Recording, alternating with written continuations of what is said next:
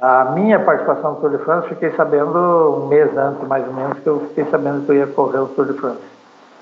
E foi assim, muito bom ter participado, né? Ter, ter largado o Tour de France.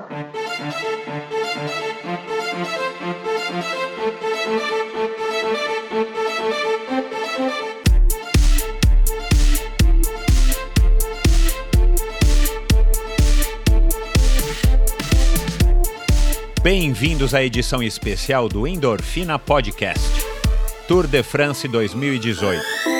Conheça os brasileiros que tiveram o privilégio de participar da mais famosa competição do ciclismo mundial. No episódio de hoje, Renan Ferraro.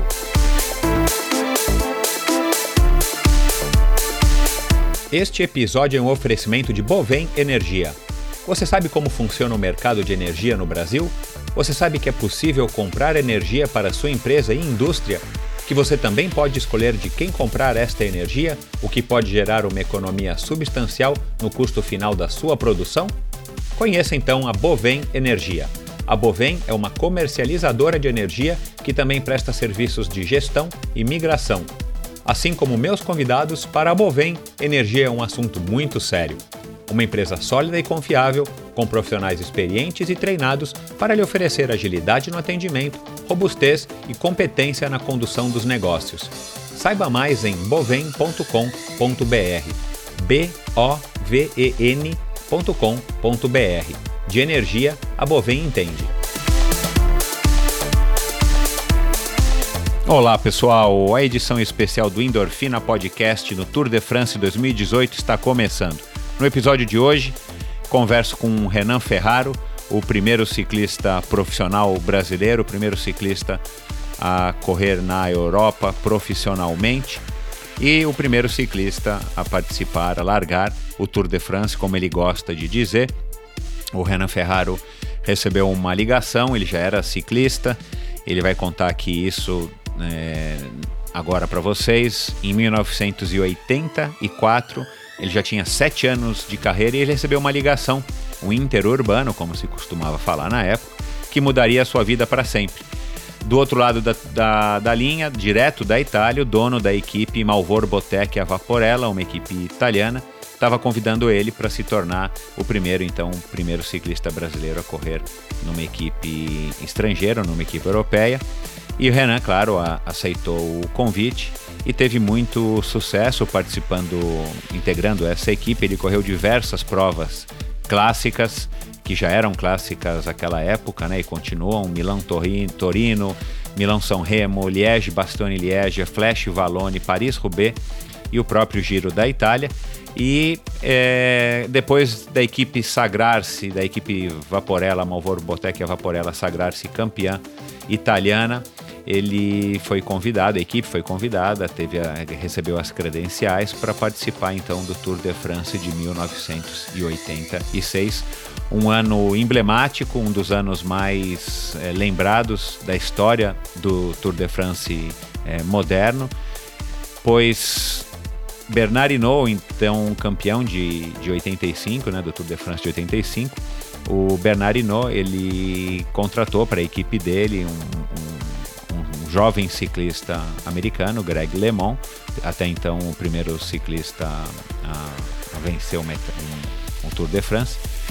O Bernardino convidou o Greg LeMond para integrar a equipe dele e ambos disputaram a prova a palmo a palmo até o final, numa rivalidade digna de um documentário. É, vocês acham esse documentário no YouTube? Eu vou colocar os links no post do episódio de hoje para vocês irem atrás. E nesse mesmo ano, ano inclusive que houve a Copa do Mundo do México de 1986 e o melhor jogador do mundo, então Diego Armando Maradona, ajudou a Argentina a se tornar campeã. E o nosso ciclista Renan Ferraro participou desse Tour de France. Ele conta, ele infelizmente não conseguiu concluir, é, teve um, um, problema, mas ele vai contar aqui com detalhes como é que foi a carreira dele, como é que foi essa participação, o que, que significou isso para ele. Então é uma história muito legal, uma história, uma, uma espécie de homenagem que eu resolvi fazer aos nossos grandes ciclistas e cada vez mais eu vou receber outros ciclistas aqui para estar tá contando e ouvindo, na verdade, ouvindo as histórias deles. O Endorfina também está abraçando aí também o esporte, né, esse esporte pelo qual eu tenho uma, uma grande admiração e paixão, que é o ciclismo. Então esse especial do Endorfina agora no mês de julho é, visa isso, visa resgatar também essas histórias. Infelizmente, se você der um Google hoje em Renan Ferraro, você acha pouquíssima coisa a respeito dele. Então é isso que eu quis fazer, é essa minha proposta agora com esse especial do Tour de France, enquanto vocês acompanham a, a corrida aí pela televisão, pelas redes sociais, vocês podem estar tá conhecendo um pouco da história dos nossos brasileiros até hoje, somente quatro brasileiros participaram do Tour de France e esses quatro brasileiros estarão aqui durante esse mês nesse especialíssimo. É, e é isso, pessoal. Tenho certeza que vocês vão curtir e até a semana que vem com, o próximo, com a próxima edição do especial é, do Tour de France com o grande e único Mauro Ribeiro, ciclista aí conhecido da grande maioria de vocês. Tá bom? Um grande abraço e até a próxima.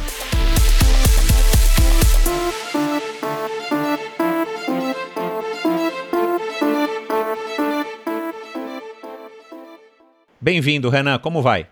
Tudo bem, Michel? Tudo, Tudo ótimo. É um prazer recebê-lo aqui. Obrigado aí por ter conseguido um espaço na tua agenda. Já faz tempo que a gente está querendo acertar nossas agendas para bater esse papo, mas eu acho que agora é, é a hora oportuna e as vésperas do, do Tour de France. É, o prazer é meu, Michel, de estar aqui com vocês.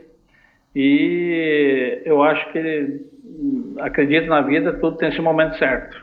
E esse é o momento certo da gente estar fazendo essa, essa esse bate-papo. E não aconteceu antes porque tinha que ser agora. Isso eu tenho essa crença comigo que sempre é da melhor forma. Ótimo, eu concordo com você.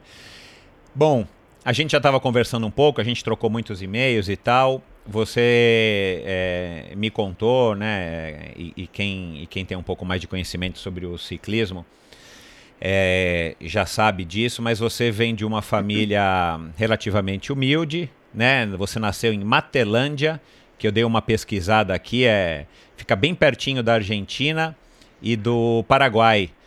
E você se mudou depois que seu pai faleceu muito cedo para Cascavel. E lá você trabalhou na lavoura durante muitos anos, até os 12.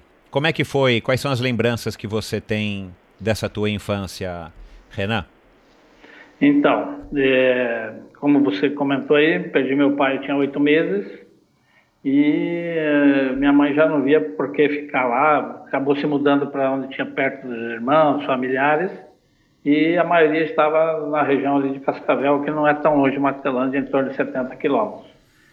E na vida naquela época era bem difícil, porque tínhamos que trabalhar, a gente tinha agricultura e era estudar de manhã e trabalho à tarde. E esse trabalho era a gente na época trabalhava mesmo, não tem tudo isso que tem hoje, ah, melhor vou trabalhar isso aquilo, ia para a roça mesmo, ia carpir que nem diz o paranaense. tá certo.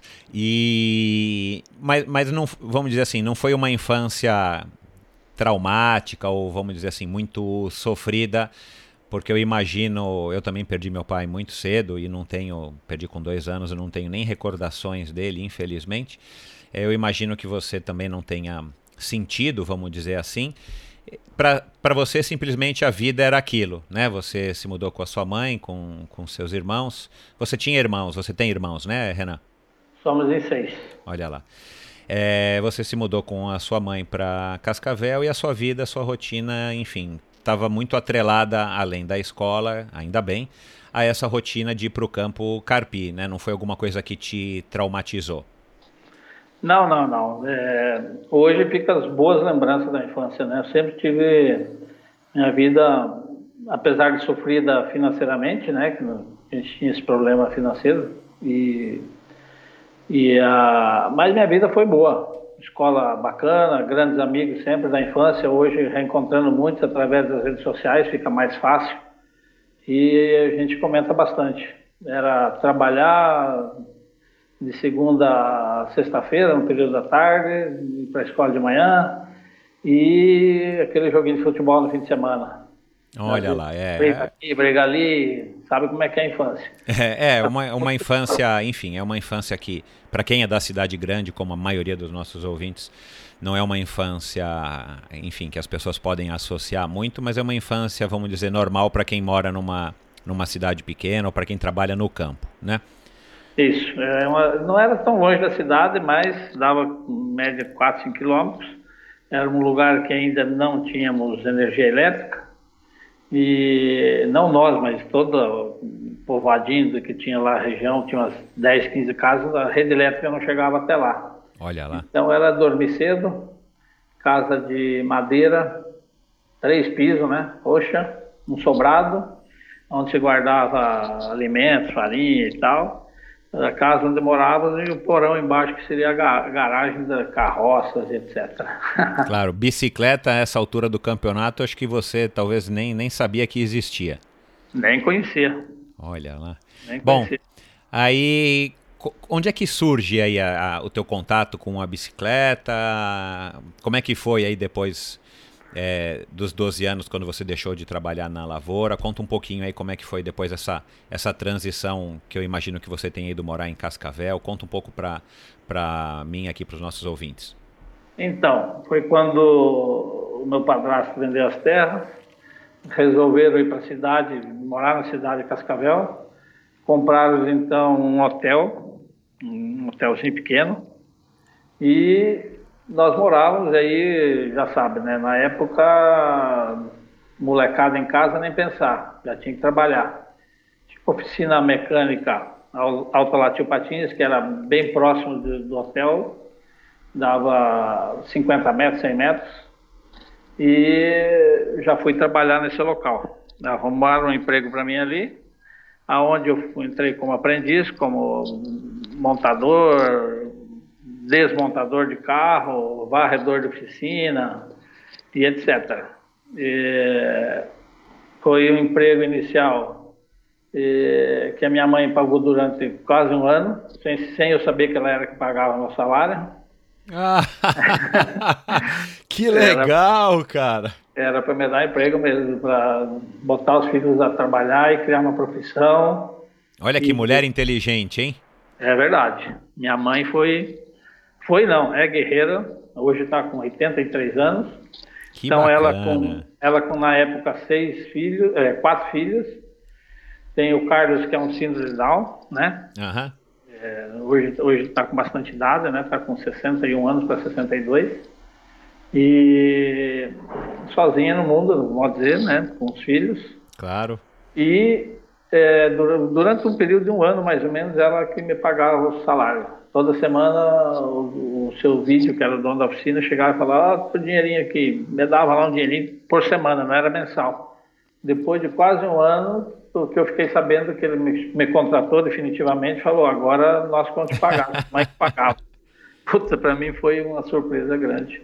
E Caramba. tudo isso traz boas lembranças. Claro, mas sem dúvida nenhuma. Como que era o nome da oficina? Tio Patinhas? É, Autolato Tio Patinhas, ou Chapeação Tio Patinhas, não lembro bem, existe até hoje, mas é, depois disso, o Renato, que era meu irmão mais velho, que começou a correr de bicicleta, Renato Ferraro, uhum. ele começou a pedalar e, e aí eu também comprei uma bicicleta, fui lá, comprei uma bicicleta, uma bicicleta barra circular, lógico, sem câmbio, sem nada. E pelas fotos nós víamos como era uma bicicleta corrida, nós fazíamos, como eu trabalhava em oficina, eu já que, desmontei o guidão da minha bicicleta, já pus na morte, já peguei uma marreta, já fiz um guidão de corrida. é... Uau! Você não tem mais essa bicicleta, óbvio, né? Não, não tenho. Que tem pena, fotos, hein? Tenho fotos ainda. Ah, então manda, manda aqui para mim. É... E aí... Era uma barra forte de competição, uma barra Sim. circular. Uma barra circular, tiramos para lama, garupeira. Claro, claro, claro. E troquei a coroa, a, o prato da frente por uma coroa maior, né? Lógico, naquela época a gente acreditava que só fazer força era o que mais andava, que mais rendia. E treinei quase um ano sem competir. Eu não me encorajava muito a competir, então ficava treinando, treinando, treinando com o pessoal, meu irmão. E depois de um ano que eu fui fazer a primeira prova, foi no autódromo de Cascavel, uma história de carro de, de competição. E foram cinco voltas. Quando o cara falou que era cinco voltas, eu me desesperei. Falei, meu Deus, não pode ser três, não? Não, e, e aí acabei ganhando a corrida. Foi assim, a primeira corrida minha, já teve a primeira vitória e isso eu acho que me deu uma impulsionada muito grande. É, Você assim, ganhou do teu irmão, do, do Renato? É, o Renato foi segundo. Ih. Mas é, como ele já corria mais tempo, eu acho que eu acho não, ele andava melhor que eu estava mais marcado e eu não tinha marcação. Então foi, uma vitória assim boa, porque eu acabei chegando escapado. E, e é isso. Mas foi, mas foi de, de barra circular modificada ou, ou já era uma, uma, uma Caloi, uma Peugeot? Uma... Não, não, não. Eu corri dois anos com barra circular. Quando nós corremos com pneu original, aquele pneuzinho da Caloi Jet Caju e tal, é, perdão, pneu 26, balão. E quando chegou em Cascavel as primeiras bicicleta de marcha, nossa, foi um. Aquilo era vitrine dos olhos, parecia que estava olhando a Mercedes do último ano. Mas o teu pa... mas o teu irmão ele já rodava com uma com uma Caloi. Não, não, não. Na época era só a categoria ah. Barra circular. Não existia bicicleta de competição na nossa região. Entendi. Tem uma, uma Monarch 10, uma Caloi 10, não existia. Quando chegaram as primeiras, é, nós compramos, é, na época, é, uma mãe do amigo meu foi minha valista para comprar isso aqui 24 vezes. e foi assim, nós corrimos com aquele freinho do guidão, aquele pegador de freio em cima. Sim, então, sim. Fiz, fizemos mais algumas provas na região com a bicicleta de marcha, aí todo mundo começou a comprar e tal. Foi onde surgiu em 78 é, a oportunidade de correr um campeonato paranaense. O doutor Hélio um, a gente chama doutor, mas um dentista, que nos botou praticamente a correr de bicicleta. Ele era presidente da associação comercial lá da cidade do, do esporte, né? Uhum. E, e ele era, já era um nadador e ele começou a entrar no ciclismo, entrar de cabeça e ele que nos seguiu, nos levava a competir. Foi o paizão que eu não tive. Que e até hoje, até hoje um grande amigo. Hoje ele mora em Santa Catarina. E, e ele falou assim, cara, nós vamos correr o Campeonato Paranaense. Ah, mas que jeito, não tinha dinheiro para comer, não tinha dinheiro para viajar, não tinha dinheiro para nada.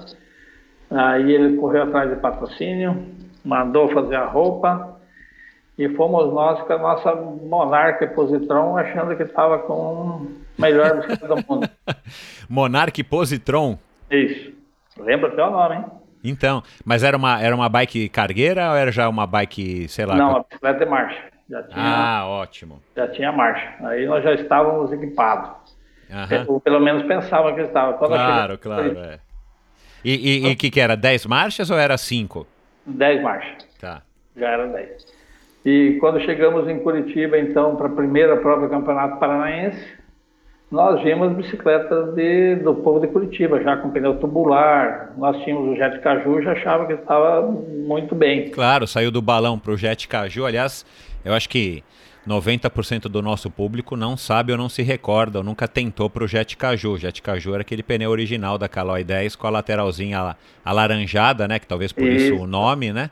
Isso e vinha mesmo. escrito mesmo nele Jet Caju, né? É isso aí.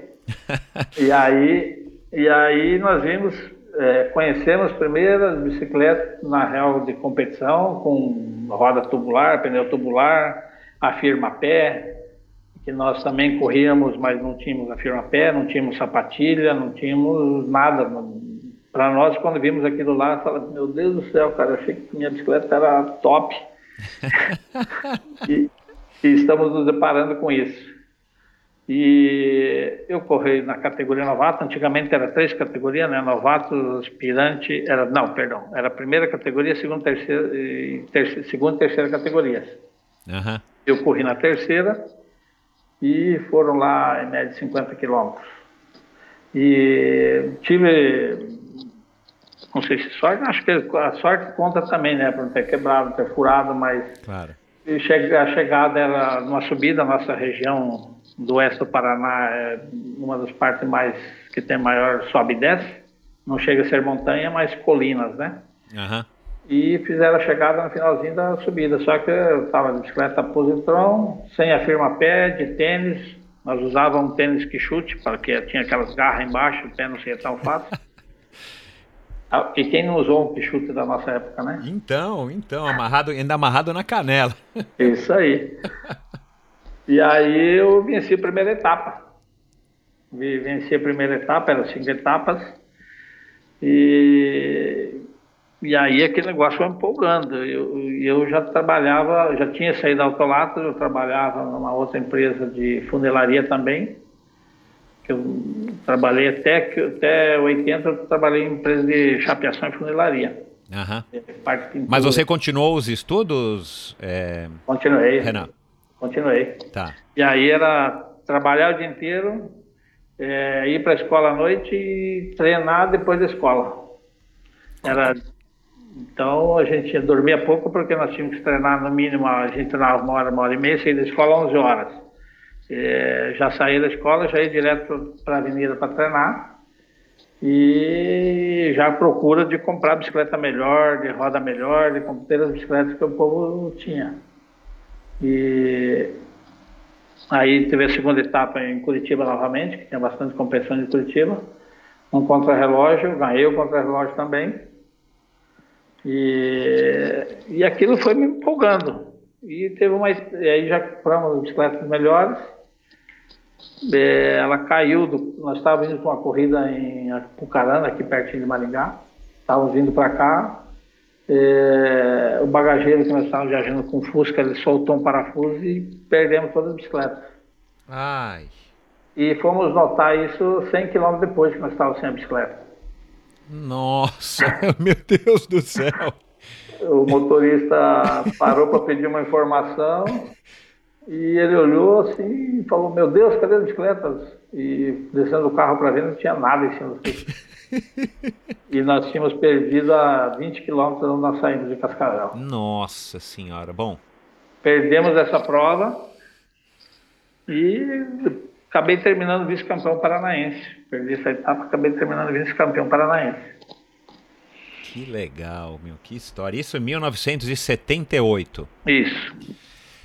É Aí. óbvio, né? Todo mundo percebia que você era um cara que tinha talento em cima da bicicleta, porque o teu treino a essa altura, né? Você falou que era uma hora e meia, sei lá. Eu imagino que era basicamente pedalar, né? Enfim, talvez acelerar, fazer alguns sprints, alguma coisa, mas não era nada estruturado, né? Não, e... na época, só cortando um pouquinho assim, a gente entendia que usar maior transmissão era o que fazia andar mais. Pedalar e, travado. E carregar peso. Então nós tínhamos. É, muitas vezes nós íamos treinar, cara, é uma coisa que nós fazíamos e sem experiência nenhuma, sem conhecimento nenhum. Claro. E ninguém por perto para nos orientar. Então nós falávamos assim, puta, eu vou treinar. E saíamos muitas vezes com uma mochila nas costas, com uma pedra, duas pedras nas costas, para carregar peso para depois ficar fácil. Olha isso, cara. Imagina isso. Uau, meu. Bom, aí todo mundo percebeu, as pessoas percebiam, você percebia, né? É, até o, o, por, pela comparação com o, com o Renato, que você é um cara que tinha um diferencial, você tinha um talento aí. Aham. O... É, na, na real, assim, tanto eu quanto o Renato, eu acho que nós conseguimos bons resultados. Por, eu não sei se foi a vontade de, de querer ser um atleta, de querer melhorar de vida, né? A gente via. Aí depois disso a gente começou a conhecer outras pessoas, o Salvador de Abreu, que já trouxe o Renato para morar em Pucarana, correr em Pucarana com o salário da prefeitura. Então a gente começou a ver isso assim como para ter uma melhora na vida, né? Sim. E e muita gente não entendia. Na época, as pessoas via a gente treinando, passava xingando, chamava de vagabundo para ir trabalhar. Claro. E, e, era assim na época. Na nossa região era, foi durante muito tempo assim, né? É, não, não é 100% diferente hoje em dia, né? Tá bem mais fácil, principalmente nos grandes centros, mas a gente percebe uma certa hostilidade nesse sentido, às vezes, no trânsito, né? Comigo, especificamente, faz tempo que não acontece alguma coisa tipo, vai trabalhar, vagabundo, mas já aconteceu muito, quando eu era mais uhum. jovem e tal. Agora, Renan, uma curiosidade aqui. É, né, você numa cidade pequena, e eu quero entender também um pouco mais dessa história, por que, que a gente tem tantos ciclistas bons vindos do sul, né? Ou os melhores ciclistas, me desculpem os outros ciclistas do Brasil, mas a maior quantidade de ciclistas bons, pelo que eu tenho conhecimento, vem dos três estados do sul do nosso Brasil. É, eu quero entender o que, que você imagina que seja isso, ou se você sabe por que, que é isso. Mas, assim, né, o, dificuldade em arrumar um equipamento. É um esporte, enfim, sem tradição, sem, sem nada. Né, perto de outros esportes e, e, e, e, comparativamente com o futebol, que até hoje é o nosso único, ou quase único esporte nacional. É, não, você não tinha pensamentos, ou a tua mãe, ou os teus outros irmãos, ou as pessoas da, da, da tua, os teus colegas da oficina e tal, Tipo, não, não adianta pedalar, vai jogar bola se você quer fazer esporte, ou esquece isso e vamos trabalhar, porque senão você não vai crescer na vida. Não rolava alguma coisa nesse sentido? Ou chegou a acontecer, mas você e teu irmão simplesmente, enfim, ignoravam?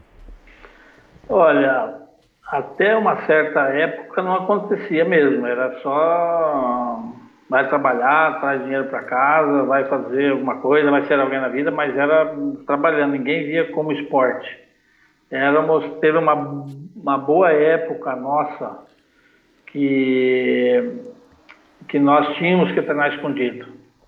Nós tínhamos que ir para a escola com o material da escola, esconder a roupa para treinar o calção e camiseta, que nós treinávamos com calção normal, calção de jogar bola. E nós saímos, tanto eu quanto o Renato, acho que mais de um ano ficar treinando escondido, porque os tios não queriam que fosse corredor, não queriam que fosse atleta, e a minha mãe ouvia bastante eles, também sem conhecimento disso, né? sem, sem conhecimento nenhum desse de, de esporte. Claro, claro, claro. E então nós ficamos um bom período treinando escondido. E, Capacete nem pensar, né? Porque... Nem pensar, não fazia nem ideia. É. Bom, mas vocês, mas vocês estavam curtindo, enfim, é, é uma delícia andar de bicicleta, né? Sou suspeito para falar. Mas o que que atraía vocês? Era o fato de estar em cima de uma bike, essa coisa que mexe com, com a criança? Ou tinha algum outro propósito? Vocês já pensavam mesmo, ah, a gente está indo bem aqui, quem sabe a gente pode ganhar um dinheiro com isso, ser, enfim, ser ciclista? Então, no início era vontade de vencer, né?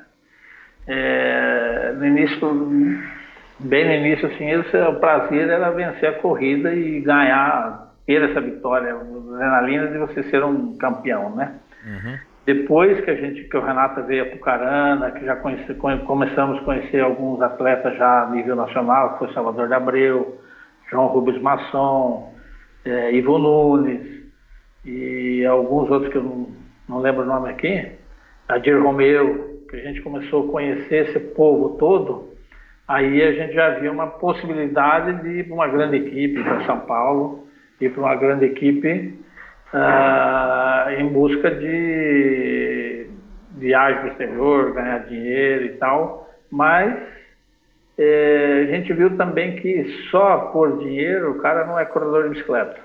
Se o cara pensar claro, só, é. só grana, o cara não é. Porque o sofrimento é muito grande, então tem que ser muito mais do que pensar em correr de bicicleta ser ciclista. É, um ciclista, pelo menos na nossa época, era muito sofrido. Ser ciclista. Entendi. Bom, é, meu, que, que história legal. Puxa vida, que bom que você está tendo essa. que a gente está tendo essa oportunidade aqui, eu e os ouvintes, de estar tá ouvindo isso, porque é, ainda mais agora as vésperas do Tour de France, deixa a gente mais animado ainda, é, enfim, de, de, de, conhecer né, a vida aí de, de vocês que, que fizeram tanta história aí para o nosso esporte. Bom, e então, quando que você resolveu ser um ciclista assim, que aí você foi convidado para participar de alguma equipe, enfim, conta aí como é que foi essa, essa transição. Então, o Renato correu um ano, dois anos aqui em Apucarana, no norte do Paraná. E foi contratado, o Salvador de Abreu apresentou ele em São Paulo e ele foi correr na Pirelli, na, na equipe Pirelli. Uhum. E aí eu já tinha um irmão em São Paulo correndo a Pirelli e tal, e eu falava, cara, eu quero ir para São Paulo, quero ir para São Paulo. E apareceu um convite para irmos correr uma Taça Brasil é, em São Paulo. E aí nós tínhamos que correr a prova de estrada, a prova de, de, de pistas, né? E acabei conseguindo um patrocínio da onde eu trabalhava. Eu já trabalhava na outra empresa, sempre no setor de, de carro, né, de, de pintura e tal. Era o dono lá era o Gerson, né? E ele patrocinava muito a corrida de. Ele era um revendedor da Chevrolet, uh, concessionária Chevrolet. E ele tinha, sempre tinha carro em corrida, e ele era envolvido a isso. Eu falei, cara, eu vou pedir um patrocínio aqui na empresa. E criei coragem, depois de alguns meses pensando nisso, criei coragem. Fui falar com o seu Gerson e ele falou assim: o que, é que você precisa? Eu falei: olha, eu preciso um dinheiro para viagem, para comida e tal, e o que a empresa me der, para mim tá bom. E aí ele acabou me dando um sábado livre, porque tinha bastante competição em Curitiba, aqui no norte do Paraná, e a gente saía correndo sábado, né? saía viajar no sábado. E ele acabou me dispensando do meu trabalho todos os sábados e sempre me apoiava com me dar uma graninha para comida e tal, para despesa de viagem. E quando eu vim para São Paulo, e se não fosse ele, talvez eu não teria vindo, porque não tinha condição financeira, eu falei, Gerson, tem um convite para correr a Taça Brasil em São Paulo, só que eu tenho dois problemas. Um é que eu tenho que ficar uma semana fora do meu trabalho. E o segundo é que eu não tenho dinheiro nenhum. ele bateu nas minhas costas e falou assim, amigão, você tem que ir. Você tem que ir, você tem que ir para buscar novos horizontes para você. Ele falou, não te vejo aqui dentro da empresa há muito tempo. Ele falou, a semana está dispensada e o financeiro também, se eu vou, vou te dar um dinheiro para você viajar, ficar tranquilo. E aquilo para mim foi o melhor presente do ano. Claro. E fomos a São Paulo tal. Andar, fomos conhecer o velódromo, ninguém conhecia o velódromo da USP, né? Aham, que, que, é, que, que era recente, né? 79 Isso. ou sei lá. Foi. Esse ano, se eu não me engano, foi 80. Aham. 79, 80 essa prova, não lembro bem a data. Eu sei que quando nós entramos na pista e conhecemos o velódromo e vimos o Fernando Louro, Silvestre, Clóvis Anderson pedalando, o Renato, meu irmão, estava lá. Eu falei, que que é isso, cara? Nem morto eu vou subir numa bicicleta dessa. eu falei, não, não é pra mim isso aqui não, cara. Não, não, não. E aí o Renato, não, pega uma bicicleta aí. Aí tinha um Goldinho que cuidava da pista, ele tinha uma bicicleta bem simples, bem pesada para quem nunca pedalou, que a Calói deixava na pista, e tinha as bicicletas Zeus, que era bicicleta top, assim, para as corridas. E começamos a andar na pista, rapaz. Eu meia hora andando, eu já comecei a andar na parede, já comecei a subir. E falei, cara, estou gostando desse negócio. e aí eu tinha várias modalidades, a gente nem conhecia quantidade de modalidades, tinha velocidade de 200 metros quilômetro, velocidade por 4x4, e tinha um monte de prova. Daí, puta, que, que prova que eu faço? Aí o Renato e o Silvestre, conheci o Silvestre só por jornal e tal, era um ídolo assim, fora meu irmão, era um ídolo que eu tinha do Antônio Carlos Silvestre. E conheci o Silvestre, ele me deu muitas dicas, o Renato me deu muitas dicas e falou, cara, faz a prova de meio fundo, o 4, o 4 mil individual e o 4 mil por equipe. Mas nós nem tínhamos noção de que era um revezamento. E aí treinamos na pista um pouco, porque nós tínhamos que treinar um pouco na pista. Eu falei, cara, a estrada a gente já está treinado e tal. Aí a, a prova foi em Interlagos e eu terminei em décimo, a Taça Brasil de Interlagos. E aí eu falei, cara, para mim foi uma surpresa, porque correndo em São Paulo, com as melhores equipes do Brasil, disputando a Taça Brasil e tudo, e não tinha caído a ficha para mim para todos os amigos, eu falar, cara, você foi dessa. Eu falei, pois é, mas então, cara, perdi para nove. Mas é, mesmo assim, era uma brincadeira, né? Uhum. Mas mesmo assim, o décimo colocado para mim na Taça Brasil foi um resultado muito expressivo. Aí fui para a pista, fui sétimo, no 4 mil, e saí dali com um convite para correr em São Paulo, para vir morar em São Paulo. E foi muito bom. Assim, minha vida começou a mudar, a vida começou a mudar. O Renato já tinha viajado fora do país, ele já era um dos principais corredores da, da Pirelli. E foi o ano que ele mudou para Calói, que o da Pirelli foi para Calói. Então, voltei para o Paraná, falei que o que tinha acontecido, pedi as contas e vim para São Paulo. O que, que o Gerson, que, que o Gerson falou? O Gerson me aconselhou de. Foi um pai também, o Gerson, né? Ele me deu muitos conselhos de como, como tratar as pessoas, foi como ser com os companheiros de equipe. E, cara, fiquei um tempão conversando com ele e ele ficou muito feliz por isso. Claro. Ele, ele sabia que. Ele, ele falou, pelo menos, falei, ele falou: do jeito que você vem nas competições, você tinha que ir embora, você não tinha outro caminho. E ele liberou numa boa. E fui para São Paulo, cheguei de manhã, peguei o ônibus da tarde, cheguei em São Paulo de manhã e fui direto para a academia. E nós estávamos começo de ano de preparação. É, cheguei em casa à tarde, eu comecei a passar mal, mal, mal, mal. E não conseguia, no terceiro dia, não conseguia sair do quarto para ir até o, o banheiro, assim, para. dava dez passos. E aí fui fazer os exames e dava hepatite. Ah. Estava com hepatite. Aí acabou aí, falou, puta, hepatite aqui, vai passar para todos os corredores. E me colocar no ônibus de volta e mandaram. Falei, cara, vai lá se tratar e depois tu volta. Claro. Só que chegando em Cascavel, cara, essa é uma história assim que eu. Aconteceu algumas coisas na minha vida que é meio particular, mas eu gosto de falar. Vou falar, vou ser um pouco breve, ela é longa, mas vou ser breve. Pode falar.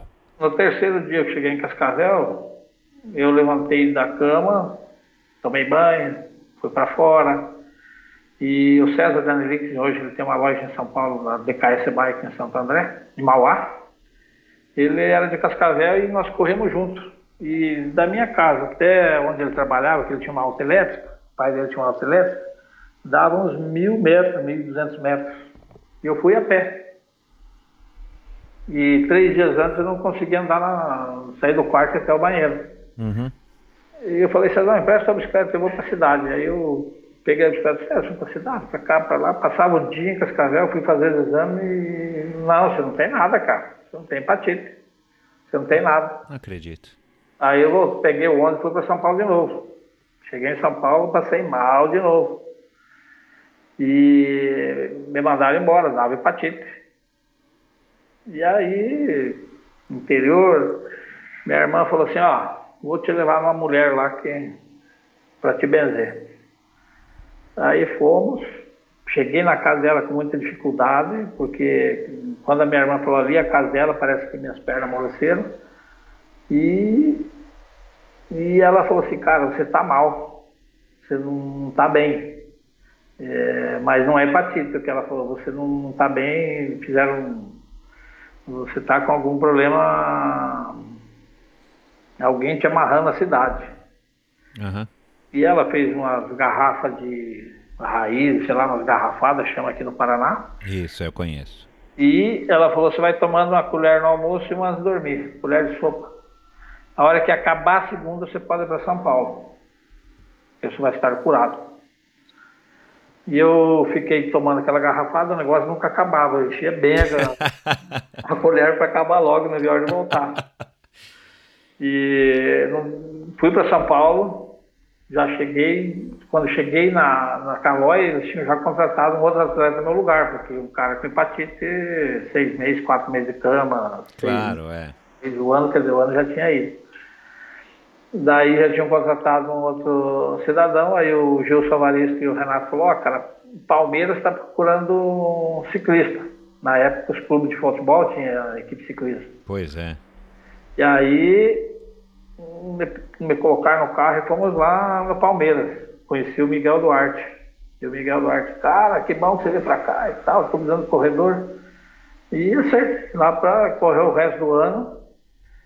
E já peguei a bicicleta, já fui Interlagos treinar, tinha o pai do cabeça, hoje ele uh, continua amigo nosso, eu reencontrei ele ano passado, depois de muito tempo, em São Paulo.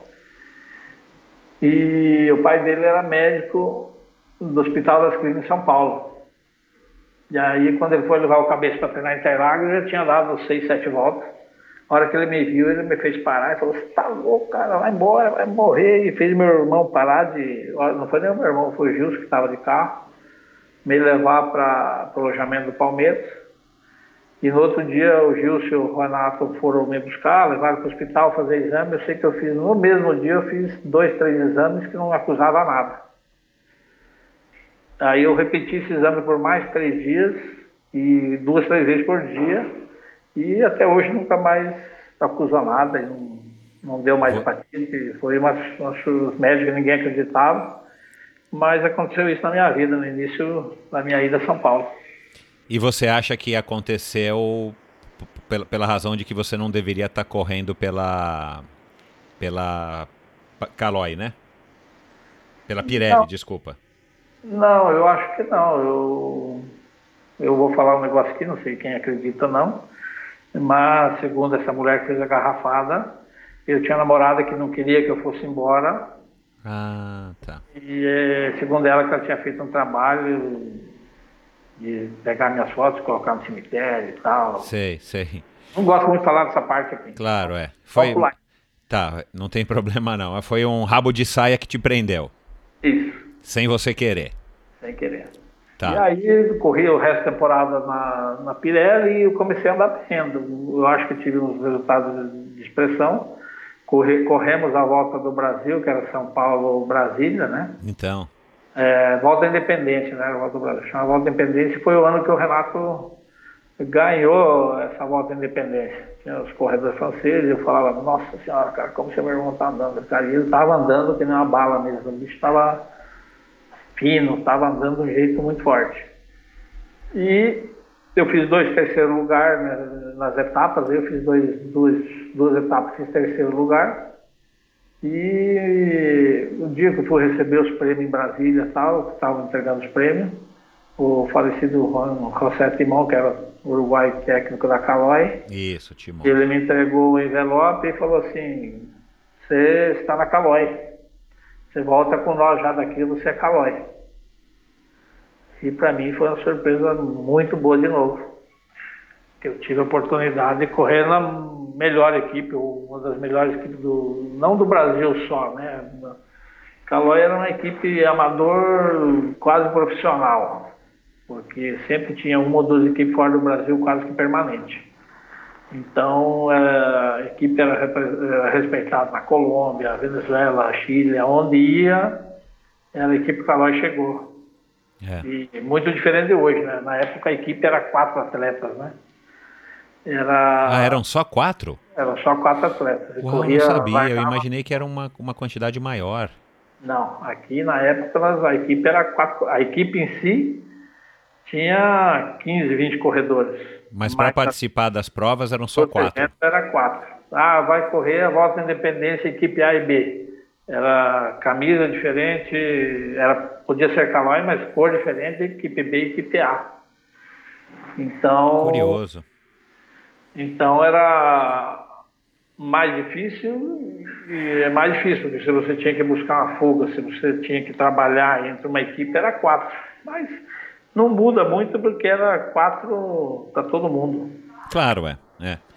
O teu, quatro... E o teu irmão continuou na Pirelli? Ele estava na Pirelli quando vocês não, competiram. Qual era a equipe dele? Ele estava na Calói também. Ah, tá. Então quando você foi convidado ele... pelo Timão para ir para Calói, você estava indo para a equipe do seu irmão. Isso. No começo eu já fui convidado para ir pela equipe. O Renato corria na Pirelli, fui convidado pela Pirelli. Sim. Só que o Renato mudou de equipe e ele tinha ido para Calói e na época o Timão falou assim, não, nós já temos dois corredores que correm na Pirelli e na Calói, que era o José Carlos de Lima e o Juarez. O Lima corria na Calói e o Juarez na Pirelli. E ele falou não, não queremos dois, dois atletas irmãos em equipes diferentes. Então você vem para Calói. Aí, por o Renato ter ido para Calói, eu acabei indo para Calói. Foi o ano que não deu certo. Que eu ah, acabei, tá. acabei terminando de correr o, o, resto do ano pela, pelo Palmeiras. Pelo Palmeiras, tá. 82 que eu fui para Calói, 1982 que eu fui para Calói. Bom, e aí como é que foi essa tua carreira na Calói? Você e o teu irmão, vocês dois estavam na, na A ou dependia da, da competição da, da época do ano? Dependia da competição, mas o Renato ficou um bom tempo correndo na A, tipo assim, é, Volta do Uruguai. O Renato corria na A e eu corria na B. A Ruta de América, o Renato corria na A e na B. Na época o Brasil, a seleção brasileira, foi correr o Giro de Itália. O Renato foi para a equipe A. É, a equipe A do Brasil viajou correr o Piccolo Giro, que fala, né? Que é a volta da Itália Amador. Isso. E aí foi, acho que Fernando Louro, Pujuca, Braga. Isso, Louro, é. É, e aí, na mesma época surgiu a oportunidade de ir para a Venezuela. Eu já tinha corrido duas provas internacionais, que era a Volta do Uruguai e a Rua de América. Levei um cacete danado. Desculpa a palavra cacete, mas sim, sofri muito. Porque uhum, a gente entende, é. Vento cruzado, experiência zero. É, eu tinha entrado na Calói fazia três meses, mais ou menos, que eu estava na Calói, já fomos correr a volta. E, então sofri bastante. E, e aí apareceu a oportunidade de irmos correr na Venezuela. Aí fomos eu, Unger, Gilson e Sabião. Gabriel Sabião. Sim. E, e, e, aí fomos correr lá, eu acabei terminando terceiro nas metas volantes.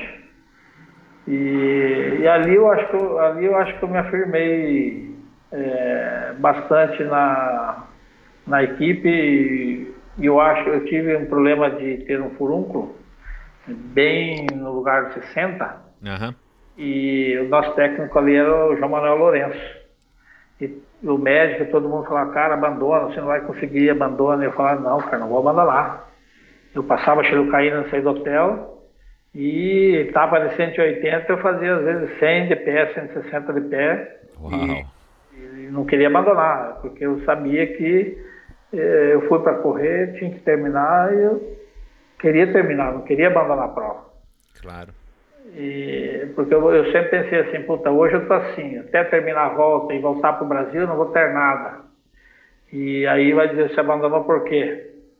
Apesar de ter o laudo técnico e tudo, é, fica uma situação difícil. E, e eu não queria abandonar, não, não fui para abandonar. Como é que eram os teus treinos? Você lembra, Renan? Como é que, como é que né, na melhor equipe, ou numa das melhores equipes aí do, do Brasil, da América do Sul e tal, como é que eram estruturados os treinos? Vocês treinavam muito? É, conta um pouquinho aqui para a gente, tem, muita, tem muitos ouvintes que são sempre curiosos com esse aspecto do, dos treinos. Conta para a gente como é, que, como é que eram e o que você consegue se recordar. Bom, essa parte eu me recordo bem, porque eu sempre gostei muito de treinar. a gente sabe que tem muitos atletas que não gostam de treinar. Eu sempre gostei muito de treinar. Não tinha muito, não era muito adepto a levantar cedo para treinar, mas eu gostava de treinar. Se eu tivesse que passar das nove às três da tarde treinando, para mim não era problema. Mas eu, desde quando estava no Palmeiras, então eu saía da, da, da Água Branca, Sociedade Esportiva Palmeiras, ia até a Calói, para sair treinar com a equipe Calói. É, como o Renato corria lá, eles me deixavam treinar junto.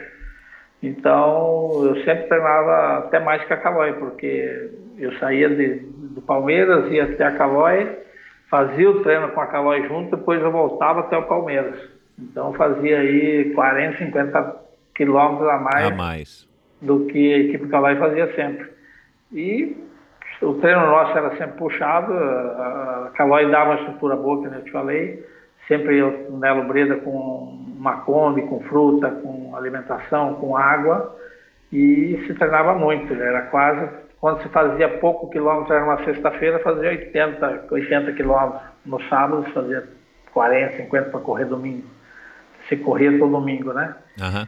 E quando tinha as voltas, era disputa de seleção, aí chamavam vários corredores de vários estados, colocava treino dois a dois e você tinha que tirar, puxar o pelotão na frente até ouvir a buzina. Então, nela controlava é, média de 500 metros por dupla e você ia fazendo treinamento. E aí ia eliminando. O cara não vai aguentando, vai, vai eliminando. E você quem, quem sobrasse, quem sobrasse ficava, enfim, era cortado, eliminado.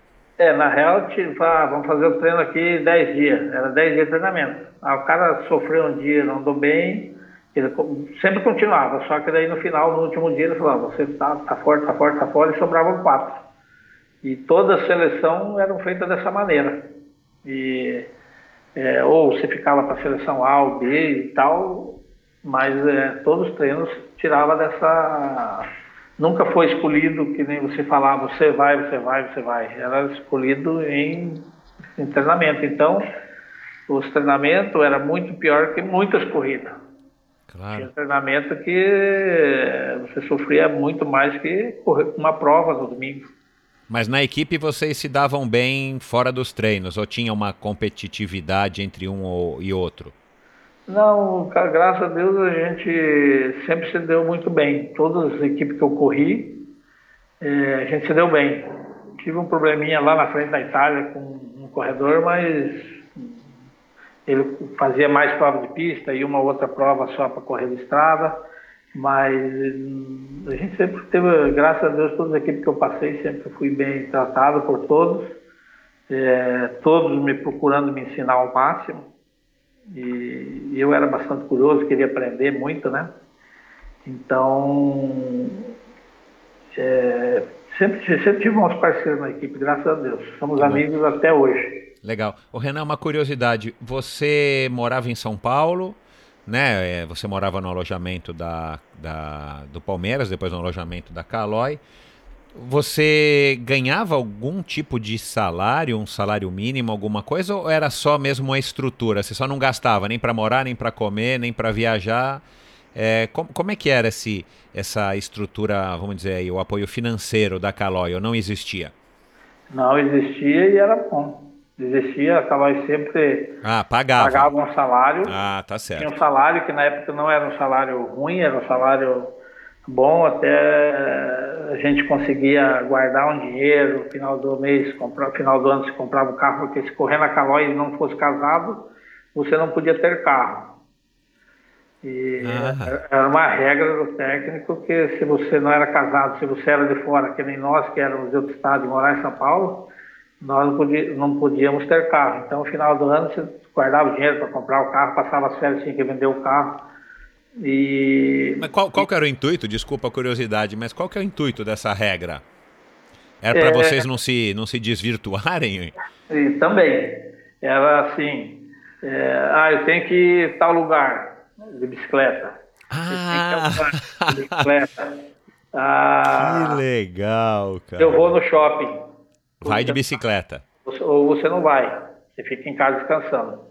Eu acho que era mais ou menos por aí. Acho não, era por aí. É, de, na verdade desestimulava, né? Porque a cidade grande do jeito que é, se vocês quisessem lá no recém-inaugurado shopping Morumbi. Morumbi e tal, era distante para vocês se deslocarem, né? Nós tivemos a sorte que nós morávamos no Brooklyn, era muito pertinho. Ah, tá, bom.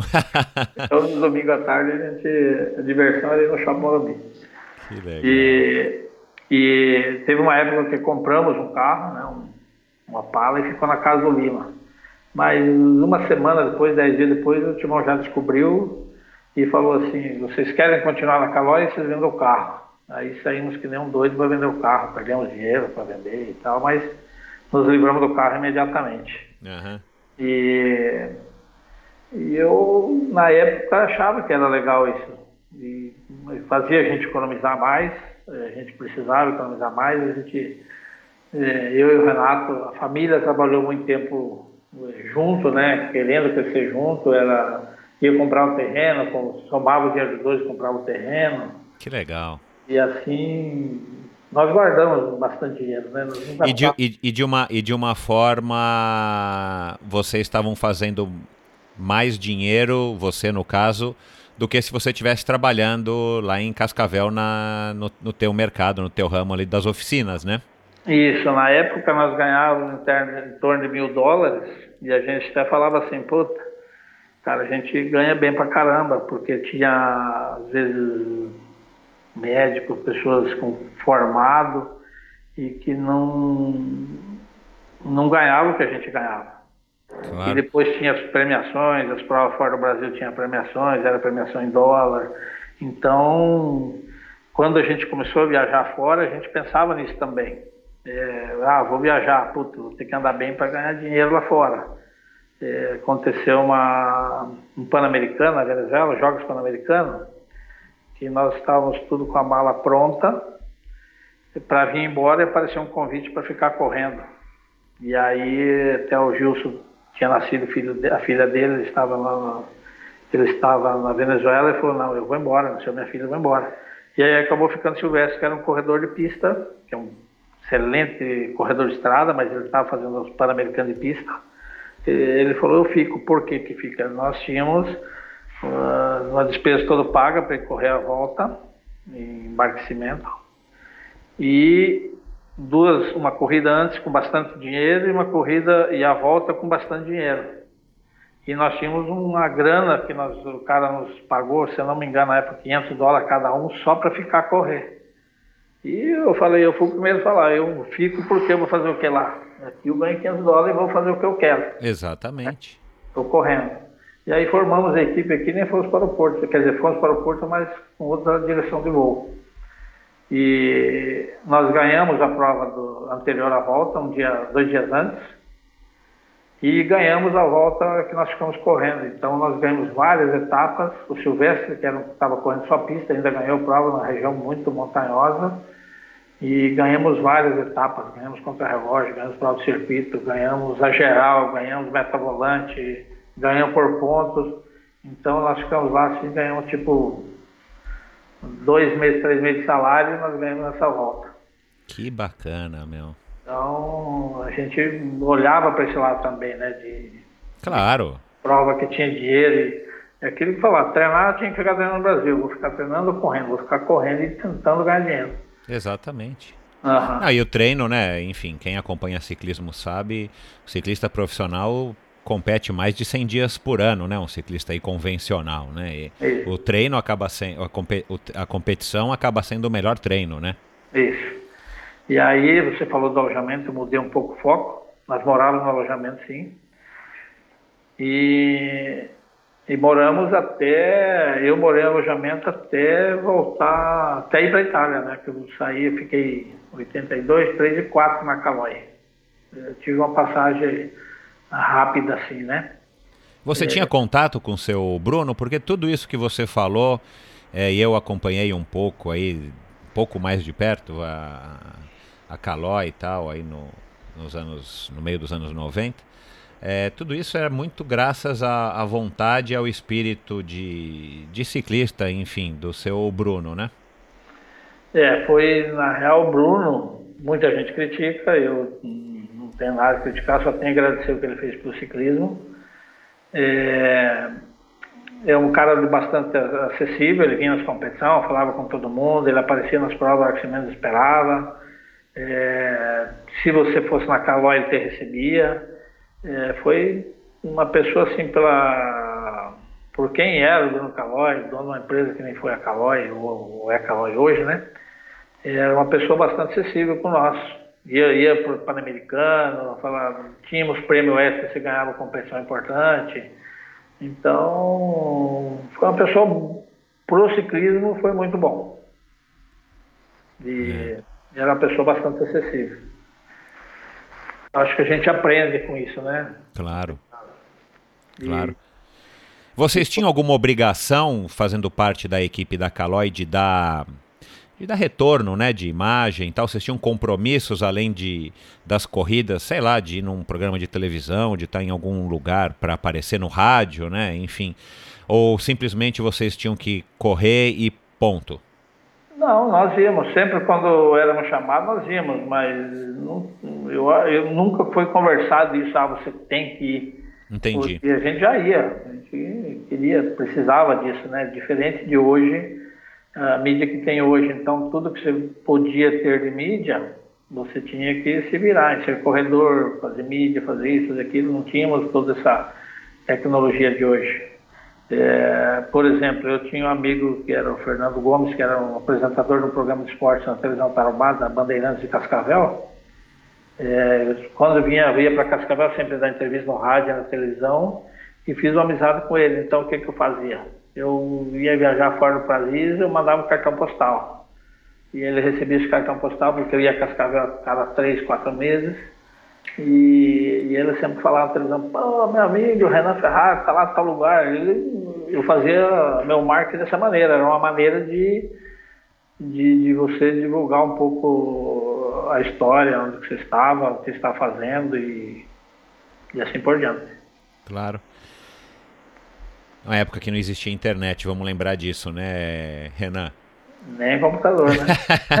nem, compu nem, nem, nem computador. Nem é. fax, eu acho que existia na época, né? Então, eu, eu enfim, eu, acho que em alguns lugares acho que deveria existir, né? Mas não era uma coisa acessível, acessível. como foi, é, no, no final dos anos 80, começo dos anos 90, o fax. Uhum. Bom, é, em 84 você ainda foi para os Jogos Olímpicos né, de Los Angeles, na, na, equipe brasileira de 4 por 100. Como é que foi essa experiência? Foi, vocês tinham, você, o, os outros ciclistas, o próprio Renato, vocês tinham um, sonho com relação às Olimpíadas, como é para a maioria dos outros é, atletas de outras modalidades? Ou para vocês as Olimpíadas não era assim uma coisa, ó, oh, não, sempre, sempre foi. Eu acho que a, a, vida de um atleta se resume sempre a um dia poder é, correr umas Olimpíadas, tá? É, nós tivemos uma preparação pré-olímpica, porque em 1983, não, 1984 mesmo, nós, é, eu corri muito pouco no Brasil, corri muito tempo fora a, a, foi mandada uma equipe brasileira para a Bélgica. Nós chegamos lá em janeiro, fevereiro, por aí, frio, muito frio. É, eu, o Renato, o Silvestre, o Eduardo Palhari, o César Danvix e o Braga. Seis brasileiros na Bélgica, morando na cidadezinha 40 quilômetros de Bruxelas, chamado Galmarden. E nós fomos correr lá com uma, uma equipe Moto Becane, patrocinada pela Volvo, e eles mantinham nós lá, tinham estrutura, a cidade tinha estrutura, o pessoal levava a gente para as provas, que Bélgica é uma coisa fantástica, que tem corrida de segunda a segunda. Você uhum. escolhe onde você vai correr. E quando você tem que viajar 50, 70 quilômetros para correr, você fala, ah, a corrida é 50 quilômetros daqui. O cara fala assim, tá louco. Né? é muito longe para ir lá.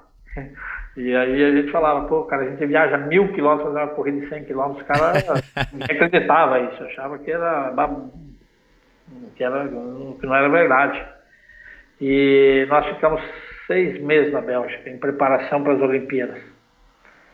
E passamos dois meses que quase nenhum brasileiro terminava a corrida, porque era chuva, frio, paralelepípedo, nós não sabíamos andar como se corria na Bélgica, Holanda, nos paralelos, até que apareceu o Lomo que era um cara que foi nosso.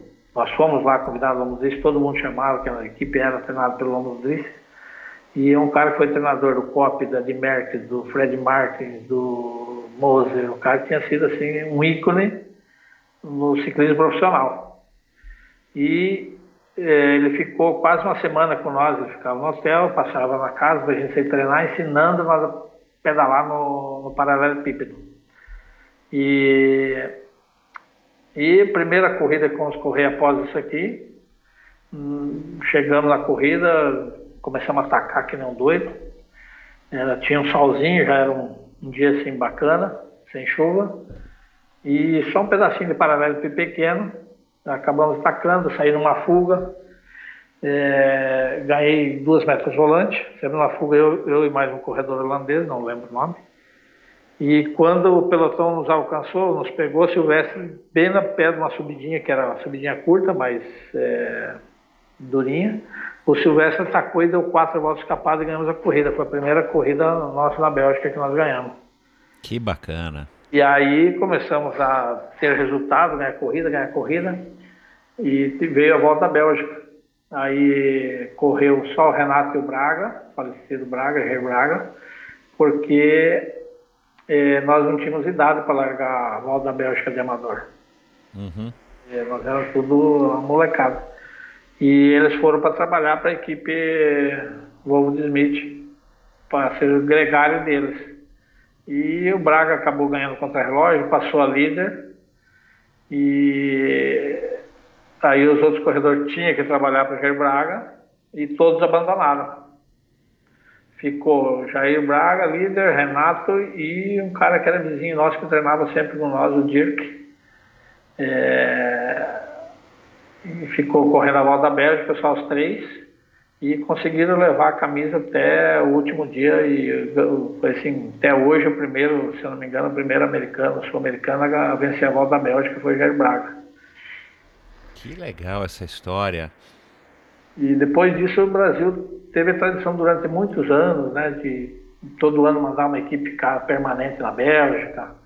Por muitos anos aconteceu isso e deixou de acontecer depois da era do Vanderlei, eu acho que de, deixou de acontecer o Vanderlei Magalhães, falecido Vanderlei Magalhães. E, e eu fui para as Olimpíadas, corri as Olimpíadas, nós tivemos, fizemos um tempo de classificação aqui no Brasil, é, fizemos um tempo abaixo de duas horas na marginal, 100 quilômetros. E a marginal era, era, era um, enfim, pela confederação, sei lá, era um, era um lugar onde para ser tomado tempo ou por que que você falou marginal? É, Marginal Pinheiros, né? E então. Tietê foi usado ali porque a confederação escolheu tá. uma pista plana porque nós tínhamos que fazer um índice. Claro, claro. Se não tivesse o índice, não ia para as Olimpíadas. Aham. E aí tinha que ser uma prova internacional, veio a Argentina, veio o Uruguai para o Brasil correr. E nós fizemos os 100 km, 1 hora 59 e 56. Uau! Deu abaixo de duas horas. E até então nós não tínhamos notícia de ninguém ter feito 100 km abaixo de duas horas. Nós saímos é, muito confiantes de medalha. Até o Timão falava, medalha nós já temos, vamos lá brigar por qual delas. Caramba! E todos estavam muito confiantes, né? Todos nós estávamos muito confiantes. E as tal das bicicletas sempre foi algo que aconteceu na minha vida, que eu desde quando eu falei lá corria com Monarch 10, que eu vi bicicleta com tubular, nós tínhamos bicicleta aqui que, que eram importadas e o russo reformou elas, fez a bicicleta contra relógio. O russo era o mecânico nosso na, na Pirelli, da Caloi. Uhum. E nós fomos para Los Angeles também. Puta, agora nossas bicicletas são top. Aquela com roda 26 na frente. Sim, é, nessa época. É, é, é, a mesma época que o Fernando Nabuco foi presidente da confederação, né? Não, Nabuco foi 85, né? Ah, Isso foi 84, tá. mas foi assim, ainda era o Bruno Calói presidente. Ah, tá certo. O Fernando, o Fernando assumiu depois do, do Bruno. Isso.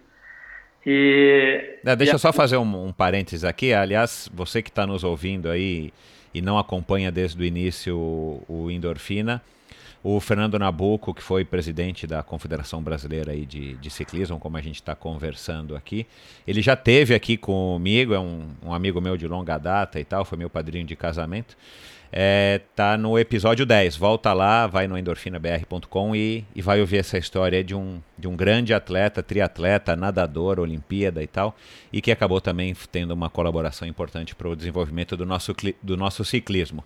Mas vamos lá, desculpa a interrupção, Renan. Que isso. Fez, fez uma boa, um bom comentário, o Nabucco também foi um revolucionário no ciclismo. Exato. É. E aí, nós falamos um pouquinho das Olimpíadas, Chegamos lá, a bicicleta nossa era as piores de novo. Aí nós já vimos, vimos a equipe italiana com bicicleta com clipe, que nós nem conhecíamos o clipe. Não, perdão, não tinha clipe não. Eu acho que não tinha.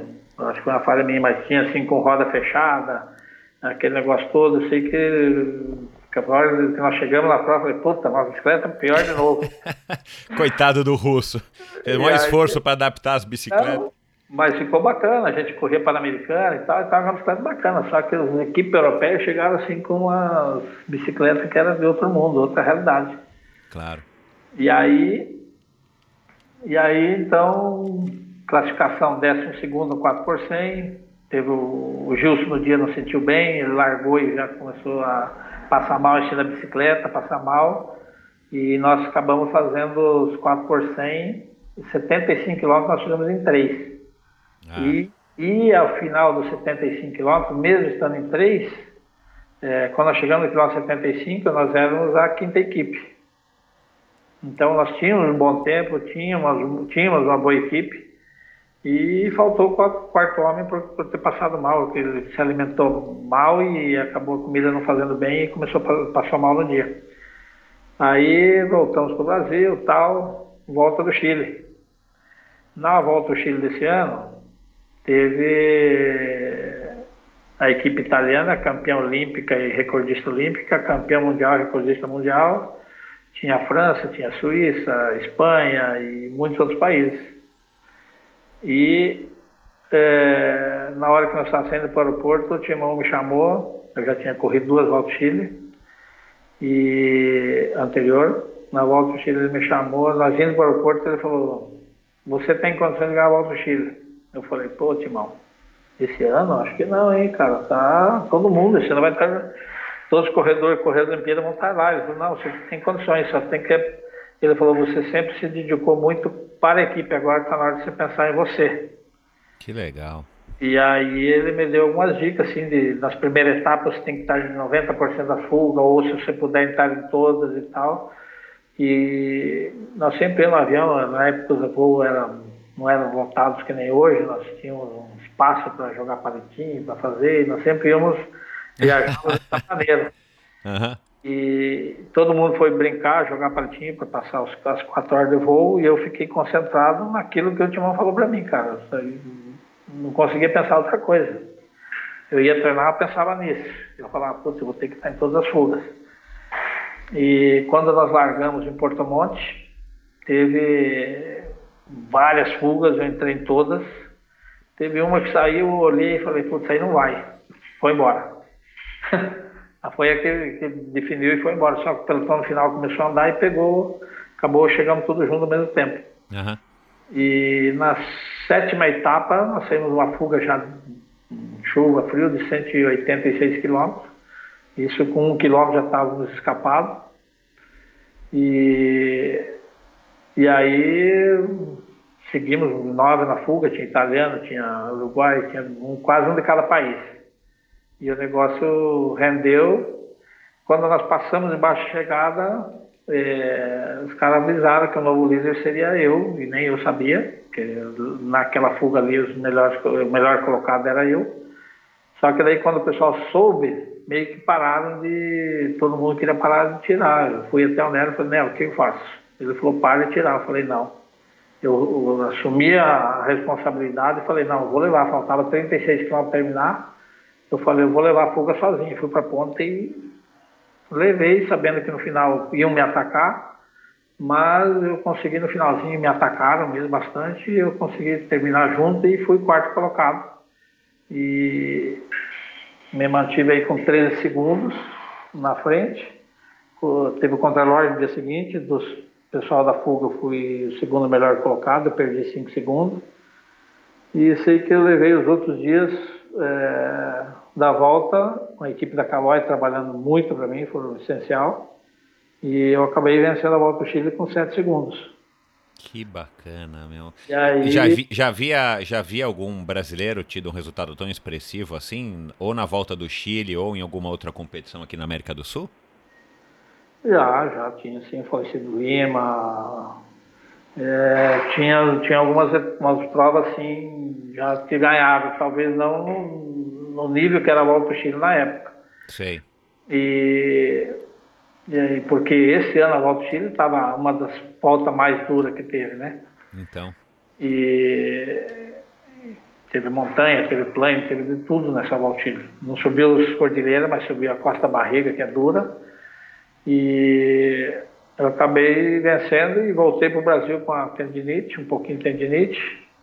Fui a Caraguatatuba passar um tempo na casa do Ernesto, que era presidente da Federação Paulista até então, Ernesto Pires de Carvalho, grande amigo até hoje.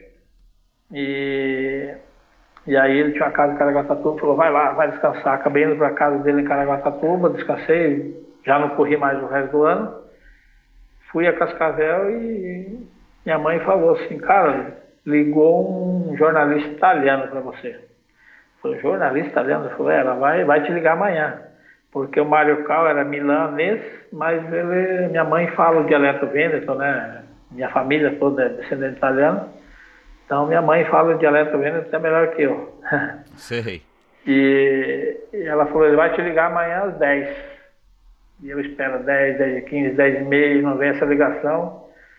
Entrei no carro e falei, vou sair. Quando eu estava na rua, ela sai correndo, ah, jornalista italiano. eu não falava nada italiano, e ele tentou conversar em, italiano comigo, um pouco português, um pouco eh, espanhol, e ele estava no Brasil. Ele, veio, ele tinha vindo para o Brasil já para falar comigo, para encontrar e tal. E, e aí ele falou por telefone, ele falou, você pode estar no Rio de Janeiro amanhã? Eu vou para o Rio de Janeiro amanhã, eu vou para a Itália amanhã, você, à noite, você tem que estar no Rio de Janeiro até às três horas da tarde. Eu falei, não, não consigo chegar, se eu pegar um ônibus aqui eu não, não chego aí esse horário. eu falei, cara, é vinte e poucas horas de viagem, não chego. E... Perdão. Ele, ele pegou e falou assim, mas vem de avião? Eu falei, que jeito? falei, não dá para mim de avião. Na época, viajar de avião era quando a gente viajava com seleção, nem pensar em viajar de avião. Aí tem um colega nosso, o Carlos Barato, ele tem uma. Ele tinha uma fábrica de calçado, e aí eu saí correndo desesperado a todos os amigos para me arrumar dinheiro é, para poder comprar passagem de avião. Porque na real, o dinheiro que nós tínhamos ganho, nós já tínhamos comprado terreno, tinha ficado zero. Estávamos todos os irmãos sem dinheiro nenhum, porque nós tínhamos pouco tempo antes comprado um terreno lá em Cascavel. E aí o Caio, o Carlos, a gente chama de Caio, o Carlos me acabou me prestando dinheiro. Eu falei, me dá o dinheiro só de ida, cara, na volta eu volto de ônibus. E peguei um avião assim, daqueles pequenos lá em Cascavel, deu pane no avião, desceu em Curitiba, ficou consertando, e parecia que não era para mim ir. E aí eu cheguei. Você não sabia que, que o Mário Caos queria falar com você? Não fazia nem ideia, ele só falava, ele falou que tinha uma equipe é, profissional e queria falar comigo. Então você já fazia ideia que era alguma coisa bacana, era, né? Era Enfim. alguma coisa boa. E aí é, fui até o guichê da Vale, falei, cara, preciso chegar no Rio. Aí um cara me botou num voo lá, já tinha tirado a escadinha da vela, botou numa Kombi, no radinho, ele colocou num voo. E na época, talvez os mais antigos vai lembrar, sei que tinha fila de escala fila de espera, de, de espera para poder conseguir passagem para voar. Assim, chegava no guichê, era 300 pessoas, 200 pessoas esperando na, fila de, na lista de espera. Aí eu expliquei em São Paulo o que estava indo fazer, falei, ah, a gente sempre viaja com vocês, calói e tal. Mesma coisa, o cara me deu uma força, entrei no avião e cheguei 5 da tarde no Rio de Janeiro. Ufa. Aí o Renato correu pela equipe KPM, o Lima corria na equipe KPM e o Lima falava italiano, o Renato falava um pouquinho. E ele foi encontrar no, no alojamento. Quando eu cheguei, ele me deu a mão e falou tchau. Eu falei, puta, já me mandou embora. é tchau é oi, né? Claro, é. E aí me fez a proposta de correr profissional, eu falei, não, vou embora, já assinei lá no Rio. E ele acabou me, me dando dinheiro da passagem de volta. E passei em São Paulo, já falei que ia passar profissional e já comecei uma nova fase para correr profissional. E durante que eu estava na Bélgica, na estadia da Bélgica, eu tinha recebido uma proposta de passar profissional, mas é, eu tinha um sonho de correr Olimpíadas. Tinha recusado correr Olimpíadas. Ah, legal. Falei assim, puta, larguei tudo para correr Olimpíadas, fui mal nas Olimpíadas e estou ferrado. Você estava com aquele assunto engasgado e agora estava finalmente, enfim, voltando a, a, a, receber um convite. Isso. E, e, ele, mas ele te explicou qual que era a proposta? Você já conhecia a Malvor Botekia? Ou era uma equipe que estava surgindo? Com, com, como é que você aceitou assim de bate pronto ou só, simplesmente pela oportunidade de estar tá saindo do Brasil e, e correr profissionalmente na, na Europa? Não, foi assim, na época, o que a gente conhecia de, de ciclismo profissional, quando saiu uma revista lá, a gente recebia ela aqui seis meses, oito meses depois. é. Então, a gente via é, somente o conhecimento era só por revista. É, você sabia as equipes que tinha, mas é como a equipe Malvar Botec era uma equipe de dois anos antes, então a equipe jovem não aparecia, não fazia nem ideia quem era, né? Claro. E a gente conhecia corredor por fotos, né? E coisas, revistas antigas que chegavam na nossa mão. É, e da época então, que você teve na Bélgica lá também, né? Aí você conheceu, enfim, teve contato com mais equipes, né? Mas lá, muita equipe holandesa e, ah, tá. e belga. E tá. equipe amador. Nós conhecemos lá dois, três corredores profissionais, que nós tínhamos conhecido o Ed Merckx, o Fred Martins e o Rudy Pevenage, que tinha liderado o Tour de França já há 10 dias, mas era um corredor é, belga, né? Então não tinha muito conhecimento de ciclismo profissional, porque o ciclismo profissional é outra realidade, é outro mundo. Claro. Você pode ganhar todas as provas no amador, passar profissional e não fazer nada. E tem é. muito disso, né? Muito, muito acontece isso. Uhum. E ele só me fez a proposta da equipe, explicou mais ou menos. Ele falou: ah, tem um português na equipe, você pode falar português com ele. Que era então a Cássio da Silva. A Cássio da Silva. Bacana. E o teu salário inicial vai ser X, era muito mais do que eu ganhava no Brasil. É, você só leva roupa para você ficar lá uns dias, você tem que usar toda a roupa da equipe, bicicleta da equipe, você tem. Nem leva muito roupa, essa foi a dica que ele deu. E, e aí começou uma nova fase, já uma preparação, ou pelo pouco que a gente conhecia de, de, de ciclismo, é, que não era pouco já, né? Tinha um conhecimento bom, mas longe de, de um ciclismo profissional. E aí acabei embarcando, ficamos uns 20 dias sem poder treinar, porque nesse ano fazia 50 anos que não fazia o frio que fez. Ixi. Tá? Então nevou muito em Milão, a sede era Milão, e, e aí começamos a sair de retiro no Lago de Garda, fazer preparação e competição já a primeira prova, abertura já foi 190 quilômetros, no outro dia 180. E aí você já começa a conhecer todo mundo, você se deparar com Moser, Saroni, que você só via em revista, com é, Kelly, Stefan Rocha. E, e aí você acaba dando uma balançada. a, a emoção é grande. Não, sabia mensurar se era emoção, se era prazeroso, se era medo, se era raiva.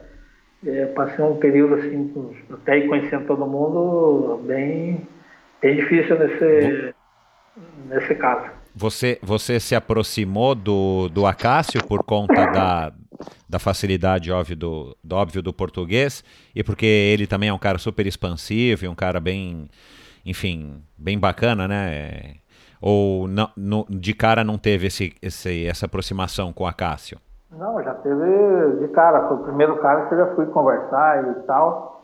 E nós demos muito bem. A gente treinávamos junto bastante. Ele foi muito parceiro, ele morava na Suíça, né? Ele falava, vamos lá para casa, vamos treinar lá em casa. Porque quando, quando eu fui para lá, eu, durante esse período todo, não tinha uma casa, eu morava em hotéis. Claro. E tal, tal, tal não tinha um lugar fixo, mas eu ia bastante com ele para a Suíça, para Zurique, para treinar com ele, fazer os treinamentos com ele. Ele morava, ele morava essa época ali pertinho de Zurique, em cima do restaurante? Isso. Ah, eu morei lá um ano com ele, viu? Sério? É, o, o Nabucco me apresentou ele nas vindas dele para o Brasil. Eu acabei indo morar lá em 1990, 91, logo depois que ele, que ele já tinha ganhado algumas etapas da Volta da França, enfim. Nossa, é, que maravilha. Um, é, então, por isso que eu tô que, que eu perguntei, porque o Acácio é um cara fantástico. Eu tô tentando, ele mora em Luxemburgo hoje, tem uma imobiliária lá. Isso. Eu não consigo falar com ele de jeito nenhum, já liguei, já mandei e-mail e tal. Estou tentando trazer ele aqui para contar também um pouco da história dele no, no Endorfina. Mas vamos lá. E aí você acabou ficando amigo do Acácio, é um cara bacanérrimo, né? Sim, muito gente boa. E, como eu falei no início, sempre fui muito bem acolhido em todos os lugares que passei.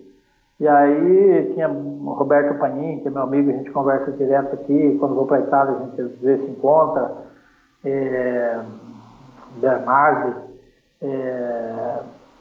Então tem bastante amigo até hoje lá, né? Quando eu sempre vou para lá, a gente acaba se encontrando e sempre fui muito bem acolhido.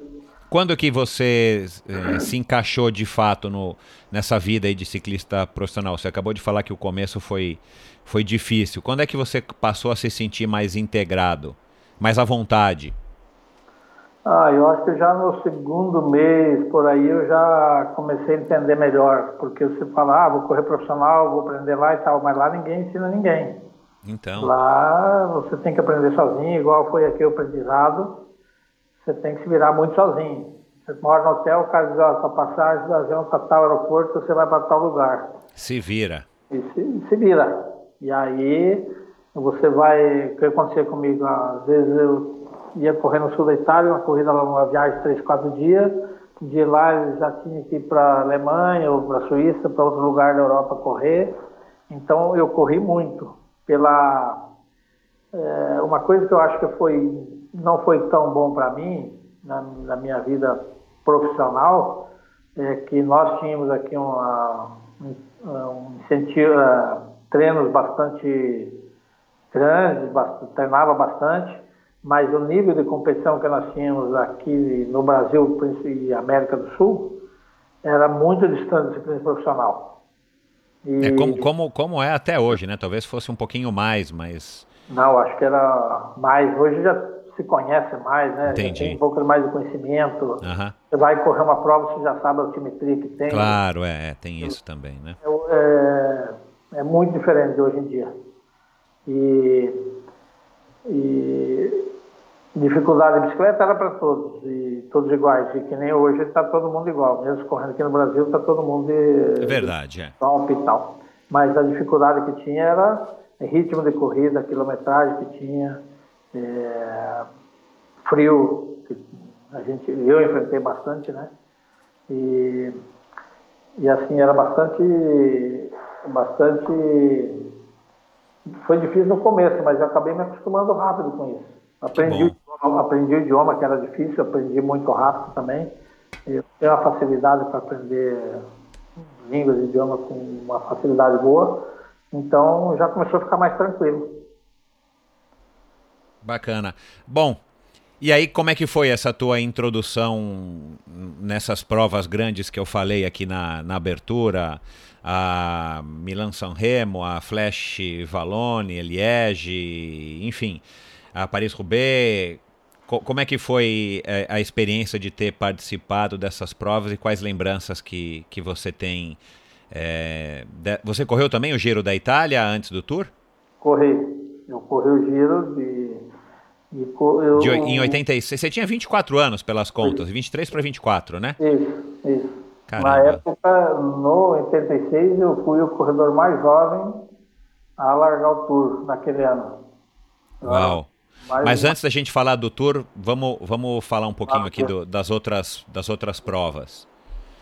Como é que foi essa experiência? Como, qual foi a primeira corrida que você participou dessas, dessas maiores, das clássicas? Foi a Milano Torino. Uhum. É, uma prova de 200 e, 220 quilômetros aproximado no ano. Muda, né? Depende do ano, onde passa e tal. É. E eu chegou uma hora da prova que eu me arrependi muito de ter largado, porque o Mário Cal chegou e, e falou, olha, Ferrari, hoje está muito, muito frio para você, você não precisa, você não precisa largar hoje. E eu falei, imagina, estou aqui, eu vou perder essa prova? Nunca. e, e, realmente foi um dia assim que eu abandonei a prova, não me senti bem, não, não me sentia bem em abandonar a prova mas é, abandonamos faltando acho 40 quilômetros. É que eu, eu abandonei por medo de provocar um acidente e por não conseguir frear mais, não conseguir ter domínio mais na bicicleta. Claro. E, e aí tinha um companheiro meu que era um suíço, o Brugman, que era da mesma equipe. Ele viu o carro do, do massagista estacionado na equipe, ele falou, ah, massa! E já foi pro carro. Eu falei, cara, se o suíço foi, eu vou. Exato, pô. e, e é, acabei abandonando a prova com 40 quilômetros e não tinha nada definido ainda. Só que estava se tornando, não por mim, né, mas o ciclismo profissional que todo mundo fala, não é só correr profissional, é você ser profissional. Exato, é. É você não ganhar uma corrida quando atacar, quando o cara cai, e acontece muito aqui, na América do Sul acontece bastante, né, o cara fura, todo mundo vai para frente para é. o cara não pegar mais, então você tem, tem que ser um profissional em tudo, na real, né, com pensamento, com atleta, com vitória que te satisfaça, né, é, isso é ser profissional no meu, no meu, ponto de vista. E depois já veio Milan Torino, é, andei algum tempo escapado, fiz a prova solta, livre, né? E uma das coisas que aconteceu que a gente tinha um costume aqui de correr muito com a equipe, né? E, e um dia eu vi o a, nosso capitão Acácio em dificuldade e fui lá, esperei ele, coloquei na roda, levei para frente fazer o trabalho, fiz um trabalho de equipe. E no profissional, antigamente existia isso, mas não tanto, era poucos corredores que faziam isso. E, e eu não era obrigado a trabalhar sendo um gregário com a Cássia. Só que a partir daquele dia, ele teve uma briga lá e ele falou: Eu não quero mais ninguém, eu quero Ferrari que trabalhe para mim. Aí eu passei a trabalhar muito pra, para o Acácio Silva. Ah, que legal ser um gregário dele, né? E era bom que era reconhecido e era ruim que muitas vezes podia tentar algum resultado e tinha que correr perto dele. Claro, é, esse é o dilema do, do gregário, né? É, ao mesmo tempo é um trampolim e mais em certos momentos ou em certas provas ele acaba, enfim, fica esse dilema de que você poderia estar indo melhor do que o, o teu capitão, né? É, muitas vezes você pode até fazer um resultado melhor, é, mas você tem que estar muito preso a ele, né? Bom, e aí quando é que. Aí você foi campeão da Copa Itália, né? Como eu também falei aqui no começo, que, que eu acho que deve ter sido aí o, o maior título que, que a tua equipe teve até então. Isso. E isso deu. E isso deu a credencial. Isso foi em 86 ou ainda foi em 85? 86, né? 85. Ah, 85. E aí isso deu a credencial para vocês for, serem convidados para participar do Tour de France. Quando é que vocês souberam é, dessa notícia como equipe e quando que você soube que você iria participar, você ia fazer parte da, dos ciclistas a largarem na, no Tour de France? Que aí eu imagino que depois das Olimpíadas, depois dos Jogos Olímpicos, é, era o teu maior sonho. Então, na Olimpíada eu sempre quis correr, eu nunca tinha pensado que um dia eu largaria o Tour de France. Eu seria é, profissional, você já começa a almejar. Quando você começa a viajar, começa a ir e entrar numa escala, você já sempre quer coisas novas e melhores. Claro. E atingir novas metas. É, então, quanto ao convite, nós sabemos logo em seguida que o campeão italiano sempre era, participava. Então a gente já sabia que 90% nós íamos correr o Tour de France. Uhum. A minha participação no Tour de France, fiquei sabendo um mês antes, mais ou menos, que eu fiquei sabendo que eu ia correr o Tour de France. E foi assim, muito bom ter participado, né? Ter largado o Tour de France. E a estrutura que a gente vê, o que é um Tour de France, você, você corre um dia de você já acha algo fora do normal, uma, uma, uma coisa do outro mundo, quase é, surpreendendo muito. Desculpa. E, e a, mais o Tour de France, cara, não tem comparação. Desde resultados, desde de, de apresentação, exames médicos que faz antes de largar, que tem vários atletas, às vezes que é escalado para correr, vai lá, faz exames e exame não está bem, nem larga. Na época era assim, hoje eu não sei se continua assim. Então, antes de largar, você estava escrito, você ia, mas você passava por um exame médico antes de largar. E, e aí eu acabei sendo, sendo contemplado a largar o Tour de France, mas sempre com o intuito, sempre o intuito de trabalhar para o capitão Acácio da Silva. E como é que foi a experiência? Você chegou a terminar ou você não terminou? Então, eu não terminei o Tour de France. Vou fazer um breve relato aqui desse Tour de France em especial, pelo menos é o que todo mundo comentava, pessoas que correram outros Tour de France, técnicos e, e atletas que já tinham corrido outros Tour de France. É, esse Tour de France foi um Tour de France com muita velocidade. Foi muito veloz, porque um ano anterior, o, quando teve a briga Greg LeMond e Bernard Hinault, né? Aham. Será que foi, não, foi 86. Não, foi, é, em, em 85 o Bernardino ganhou, né? E aí ele chamou o Greg LeMond, enfim, aí teve toda aquela aquela confusão, a rivalidade entre os dois durante o Tour de France de 86, isso. que foi o mesmo que você participou. Isso mesmo.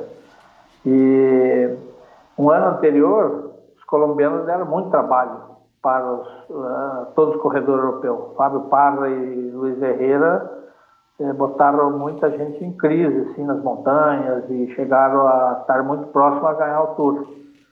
Então, 86, eles andaram muito forte nas etapas planas, tipo assim, para ir minando os colombianos. Tanto que o Parra, o Parra no terceiro dia abandonou o Tour de France, é, Miguel Indurain no terceiro dia abandonou o Tour de France, foi o primeiro Tour de France de Miguel Indurain, se não me engano, né? 86. Uhum.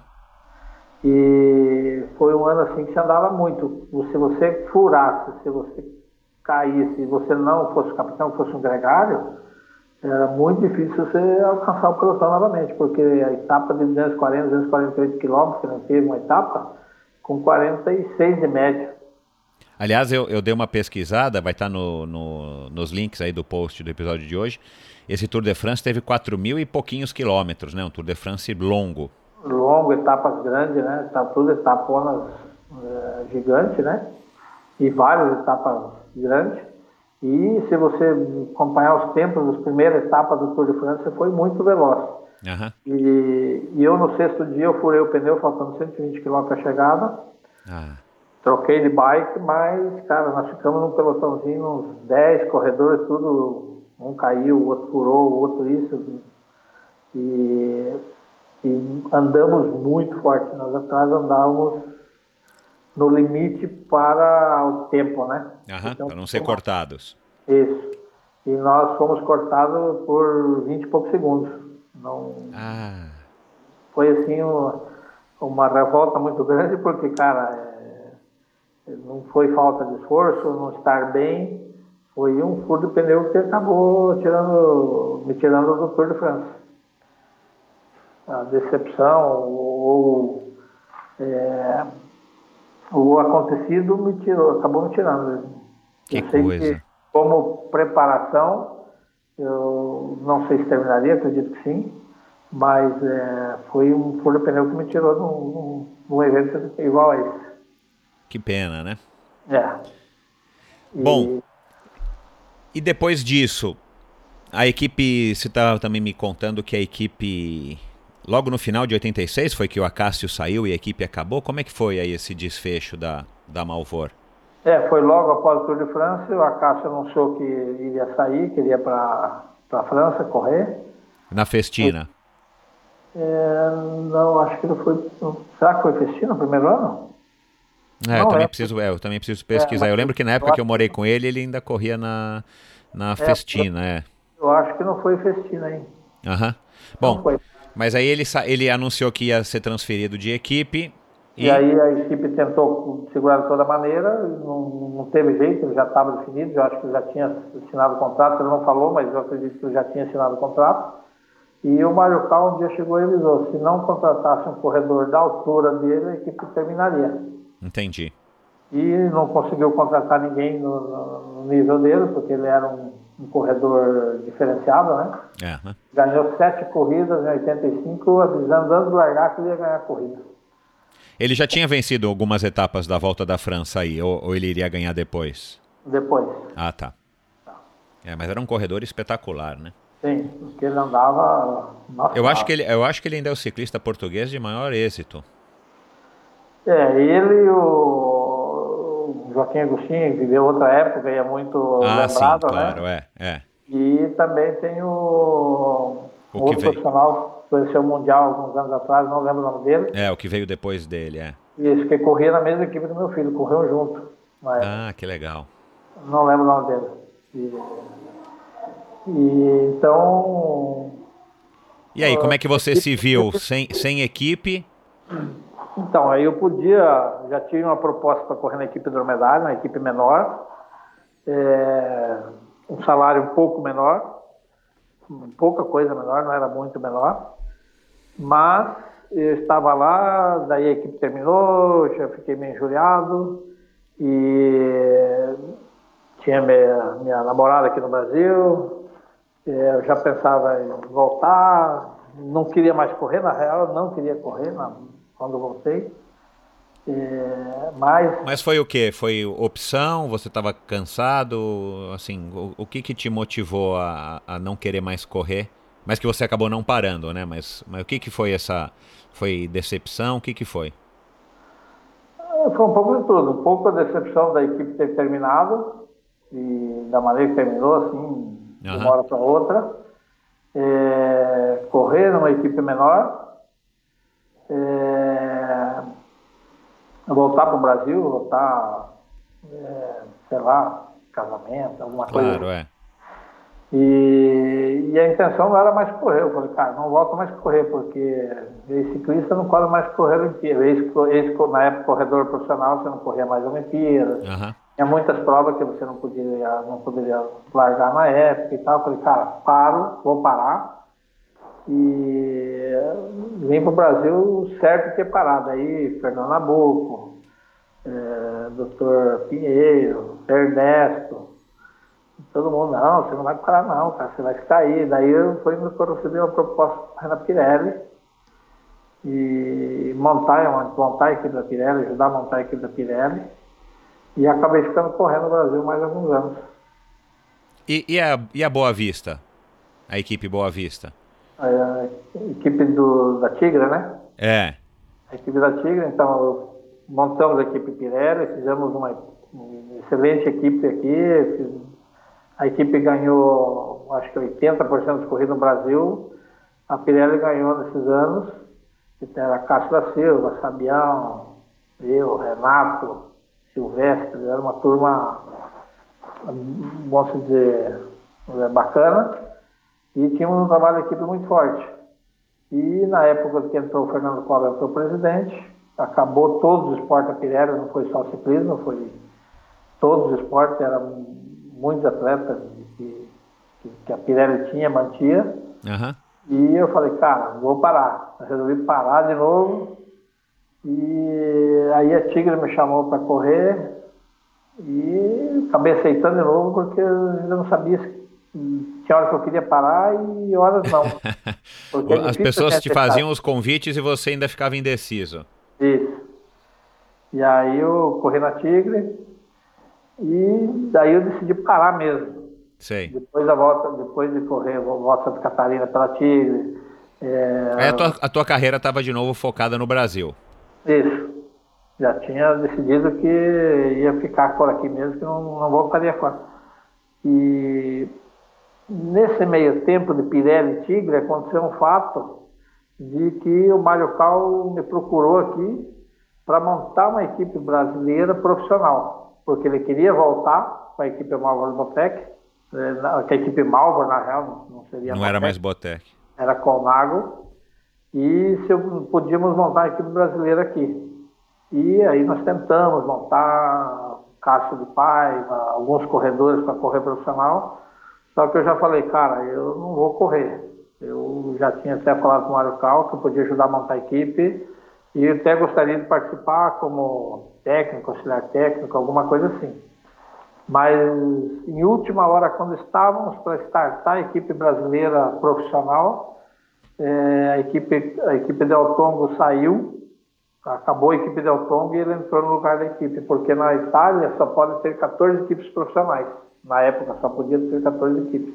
Ah. E, e aí ele queria montar uma equipe, então ia ser uma equipe brasileira com sede italiana, é, quatro, cinco corredores brasileiros e o resto dos corredores europeus. Essa era a proposta, até antes de ir para Tigre, um pouquinho antes de acontecer essa, essa, esse acontecimento de correr na, na, em Joinville pela Tigre. Puxa aí, vida, foi por pouco então, porque... Não, o Nabuco era presidente, se não me engano, na época ainda. Fernando Nabuco era presidente. E nós fizemos de tudo para acontecer isso, né? É, Fernando Nabuco, nós organizamos o primeiro MIT internacional, trazer corredores profissionais do Brasil.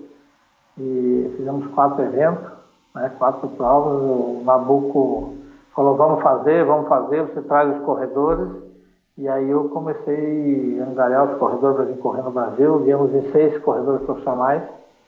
E, e, então na gestão do Nabuco teve essa mudança assim de equipe lá fora, quase aconteceu uma equipe profissional brasileira. Então ficou muito bacana. Que bacana, que história legal. O Nabucco, acho que falou tanta coisa também, a carreira dele tão extensa, a ligação dele, mas acho que ele não chegou a contar é, a esse respeito. Enfim, aí você, mas você não parou, você continuou até 1991, correndo Sim. pela Tigre ainda? Não, eu fiz um resto temporada na Tigre Aham. e eu já tinha parado. Eu já tinha parado em 1990 é, eu já tinha parado de correr, nós já tínhamos decidido que íamos abrir uma loja no Paraguai, eu já estava lá há três meses mais ou menos, reforma, ponto, lugar onde ia ser, reforma, começar já a movimentar a, a, o contato com fábricas na Europa e, e já trabalhando para não correr mais bicicleta. Uhum, já se preparando para se aposentar. Isso. Isso em 1990 para 91.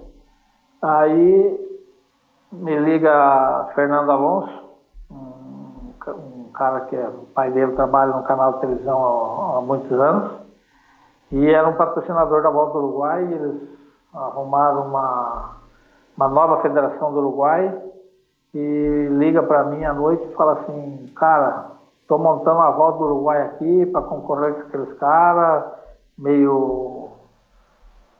É, assim, uma nova federação, um novo conceito. E ele falou: preciso que vocês venham correr, no, venham correr a volta aqui no Uruguai, essa volta do Uruguai. Eu uhum. falei: Fernando, eu já estou parado há três meses que eu não subo na bicicleta, já parei de correr, não corro mais. Não, pelo amor de Deus, tem que vir, tem que vir é, traz uma equipe brasileira e, putz, quem que quer correr a volta do Uruguai mês do ano? Pouca gente. E aí não conseguíamos montar a equipe, eu liguei para um, para outro conhecido, o cara, não, não estou treinando, não vou, não vou, não vou.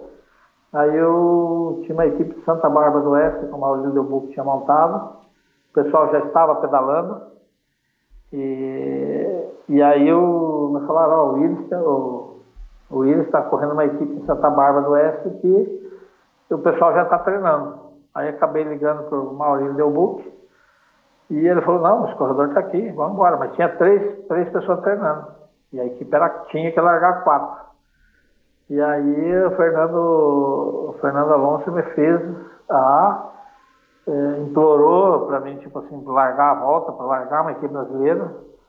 É, eu falei, cara, puta, vou largar, vou ajudar o Fernando. E eu fiz dois treinos de 80, 90 quilômetros para ir correr essa volta do Uruguai.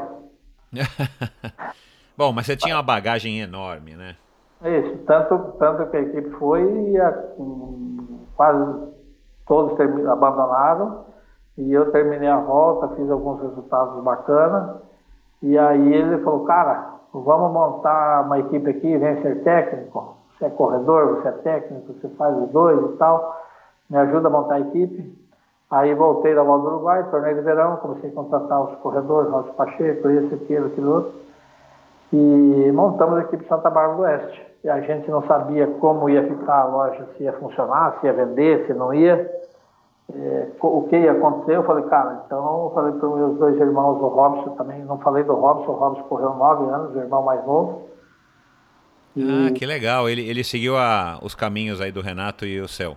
Isso. Eu não falei dele, é uma falha minha aqui, eu peço desculpa até. Mas ele correu em São Paulo, correu na Pirelli, correu o modo Uruguai. E quando nós decidimos parar, ele também parou. E uh, eu falei, cara, você fica trabalhando, eu vou correr aqui, vou garantir um dinheiro aqui para ver se o negócio vai dar certo. Aí acabei sendo técnico e corredor na, na equipe Santa Bárbara. É, consegui botar um atleta nas Olimpíadas, que foi o Iris. Fizemos uma boa preparação. O Iris acabou pegando a seleção brasileira, indo para as Olimpíadas.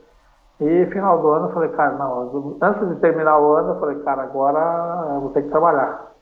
E com isso, esse ano que eu continuei correndo, eu já ia fazendo propaganda da loja. Falei, cara, lá na loja vai ter isso, aquilo, aquilo, vai ter as marcas todas que você quiser, nós vamos ter lá. Então foi muito bacana, uma coisa que aconteceu naturalmente eu não tinha Foi uma transição suave, né? Isso. E, e uma época, né, Renan? Dá licença um minutinho, mas assim, é bom lembrar os nossos ouvintes nessa época não existia nada importado aqui no Brasil, né? Era tudo proibido. Era, era, tudo proibido, era proibido você ter, você, você importar, né? Enfim, Isso. equipamentos. Era proibido importar. Tinha, muita gente tinha dinheiro, tinha grana para comprar e não podia. Ou o cara tinha que ir fora. Tinha que viajar, viajar e trazer, é. Trazer. Aí vocês montaram a loja em Cidade Leste, que, enfim, por razões óbvias, né? Era fácil de trazer para o Brasil.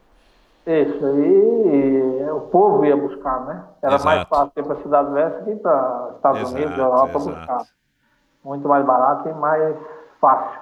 Exato. E, e, nós montamos uma loja com muitas marcas, as marcas que a gente usava, CID, é, Conago, né? O Conago uhum. a gente colocou porque o Conago, o Ernesto me mandou uma bicicleta presente de Natal, de aniversário, no final do ano, próximo Natal e era Vitos, era tudo que tinha de mais moderno, nós trazíamos para a loja, né? Bacana. E, e, o Ernesto, esse, o Ernesto Pires, que era presidente da federação, ele foi nosso sócio, né? A ideia, o mentor de montar a loja que nós chamamos Ferrari Bike Center, é, foi deles, né? Eles que tiveram a ideia, não, a loja tem que chamar Ferrari Bike Center. E você vê que deu certo. E, e eles é, essa loja foi montada e eles tinham um capital para botar bastante, né? Porque claro. nós tínhamos o dinheiro para fazer essas importações, fazer tudo que foi feito. Começou em que ano a Ferraros? 91 ou, ou 92? 91. 91. E está até hoje com o teu irmão? Não, a Ferraros hoje, ele, o meu filho montou uma loja há ah, dois, teu filho, três, é. anos atrás, três anos atrás com o nome Ferraros Bike Center em Cascavel, no Paraná. Ah, tá, mas é, enfim, é uma outra Ferraros, vai. É, é o mesmo Ferraros. nome, mas está na família, mas é uma outra loja. Isso, hoje é uma loja, não é importadora, não. é uma loja de bicicleta. Em Cascavel. Em Cascavel. Claro. Que, e... que histórias legais, cara, que histórias bacanas. Renan, é, quem, quem, você considera aí que foram os teus grandes mentores, dentre tantas essas pessoas que você citou? Ou foram vários? Não vale a pena citar um ou dois? Cara, eu acho As pessoas que, foram né? importantes para te formarem, não só como, como ciclista, mas como homem. Eu tenho uma lista. Não vou passar, vou passar o nome deles.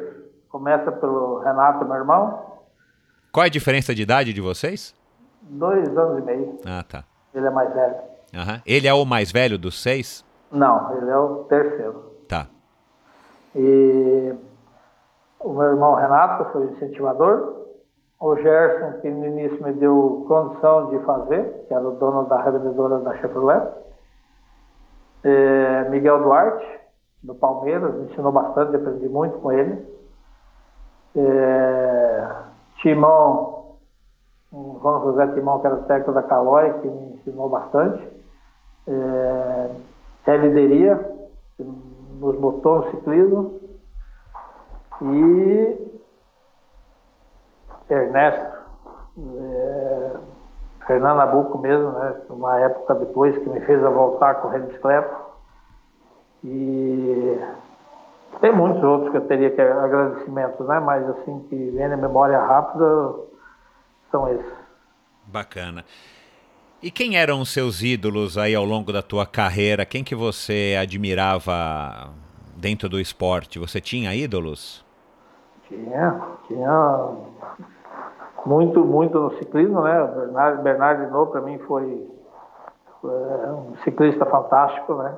Um corredor Tive o prazer de correr com ele muitas provas, muitas competições. Giro de Itália, que ele ganhou antes de ganhar o último, antes de, do 86 e 85 foi ele que ganhou. É. Você terminou o Giro da Itália? A gente passou tão rápido pelo Giro. Você chegou a terminar o Giro? Eu fui até a 17 etapa. Uhum. E teve uma queda também, uma, uma queda grande, que caímos em vários. E lesionei a coxa esquerda e não consegui terminar. Entendi. Você Mas, você você estava a etapa já tinha passado, etapa Então, é, você terminou quase que no final. Você estava então, você iria concluir quase que com certeza, né? Porque Com certeza. Que Se legal. não queda aí, com certeza. Que legal. Você também acha que o, que o giro é, é mais exigente do que o Tour, embora seja menos competitivo, como é a opinião aí de, de muitos dos entendedores? Não, eu acho que não. Eu acho que o Tour de France é, eu tive o prazer de correr os dois. Uhum. É, o Giro de Itália é ruim para quem não é escalador, uhum. porque você anda num ritmo menor, mais lento, e depois chega nas montanhas, todo mundo entra a mil. Uhum. Então, e as subidas são mais difíceis, né? Mais íngremes. Mas são mais curtas, né? Uhum. São menos quilometragem subindo. É, mas eu acho que o Tour é, Para mim, o tour é o tour, em todos os conceitos, desde a organização, a velocidade que se anda, o jeito que se anda, a preparação de atletas. Eu, eu fico ainda com o tour como a número um em Legal. todos os segmentos. Bom, Bernardino, teu ídolo mais algum? Quem que você aspirava aí? Quem que, quem que te inspirava? Que você eventualmente até teve contato quando, quando correu pela, pela Malvor? Phil Anderson, um, um, atleta pouco comentado, mas é verdade. andava muito. É, Stefan Roche, tive uma boa amizade com ele até alguns anos depois de, de parar de correr de bicicleta, a gente se encontrava nas feiras e, e tivemos um contato um tempo depois. Legal. É, eu acho que um dos únicos corredores a ganhar a Trips Coroa, né? Então. E Irlandês. cara muito simpático, muito humilde, muito, muito gente boa. Você se encontrar, se você se encontrou com ele em feiras de ciclismo aí nos últimos anos, porque ele, ele, enfim, ele tinha alguma marca ou ele também trabalhava no mercado? Qual que era a ligação dele? Ele ainda corria e era as marcas levavam ele para feira, para evento. Ah, legal, claro. Então eu encontrei Como ele estrela, é. em Las Vegas, né? Uhum. Las Vegas, eu encontrei ele bastante, bastante feira. Uh, não sei dizer se o três ou quatro, mas em algumas feiras a gente se encontrou e depois ainda a gente trocava e-mail quando começou os computadores e tal e depois perdi o contato, não tenho mais contato com alguns anos. Ô Renan, uma curiosidade aqui. Quando você foi correr na Europa sozinho, você disse que demorou aí uns dois meses, que foi, que foi difícil essa adaptação, e eu acredito que a gente vai ouvir isso aqui também dos próximos convidados aqui nesse especial de, de ciclismo do Tour de France para os brasileiros. É, e aí você logo se enturmou com a Cássio, que não é muito difícil. Você, na época que você correu aí todas essas provas que você citou e tal e outras, você sentiu, você chegou a sentir algum tipo de preconceito por ser, por ser brasileiro? É, enfim, seja por ser brasileiro ou por ser inexperiente, porque você, né, você fez história, como eu falei aqui no começo, né? Para mim você é um, uma lenda do nosso ciclismo, é, ter sido o primeiro brasileiro a correr na Europa. Você abriu o caminho com certeza para os Mauros Ribeiros, para os Murilos Fischers, para os, enfim, para o Palharini e tudo mais, é, entre outros. Você chegou a sentir algum tipo de preconceito, tipo, ah, esse brasileiro aí é sul-americano, deixa ele de lado. Você teve que conquistar o teu espaço ou não, você não chegou a ter a sentir isso? Não, eu não senti preconceito. Eu sempre vi é, sempre me viu como uma surpresa, né? Todo mundo falava, pô, mas você é brasileiro, lá só tem futebol, é, praia, sol, mulheres, o que está fazendo correndo de bicicleta aqui? Uma então, curiosidade, né? Só... Mas tem é, gente que pedala no Brasil, lá não é uma floresta? É, então, na época se falava muito de cobras, floresta amazônica, carnaval e futebol, o que se conhecia muito, né? Uhum. Mas eu nunca tive, não. Nunca, nunca tive. Que legal, isso é ótimo, né? Eu sempre, eu, eu, tive, eu tive isso, graças a Deus, sim, que eu agradeço muito, é que todos os lugares que eu passei, todos me receberam muito bem. Eu sempre agradeço muito a isso. Bacana. Cara, e o acidente que você sofreu, que foi uma coisa aí, enfim, uma experiência ruim, mas também transformadora. Fala um pouco aqui para quem não, para quem não, não sabe dessa tua história.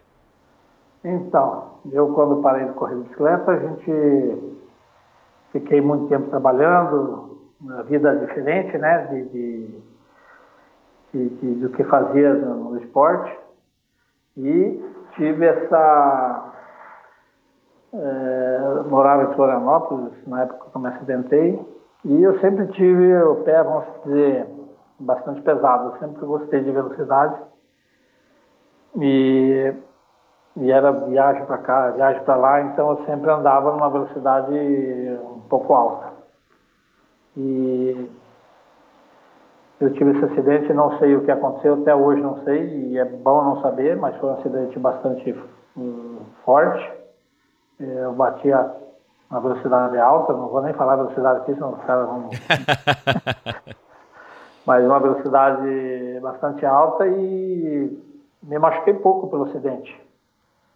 Pelo acidente eu tive a sorte assim de quebrar a bacia, né? Quebrou o quadril e só que eu fui para uma, uma cirurgia e peguei uma infecção hospitalar. E aí começou o problema, porque a infecção hospitalar ela, ela foi muito mais grave que eh, o próprio acidente. E eu saí do hospital, eu recebi alta, fui para casa em Florianópolis, morar em Florianópolis. E depois, nos dias, eu comecei a mexer dormindo sem querer, eu mexi num, numa casquinha que ficou da ferida ali dos pontos e começou a sentir molhar a mão, sentia a mão molhar, eu falei para minha esposa, falei, acenda a luz aí que eu tá saindo sangue. Quando ela ligou a luz, tinha um chafariz, tirou as cobertas assim, assim, tinha um chafariz assim de mais ou menos um palmo de altura, Nossa. vazando.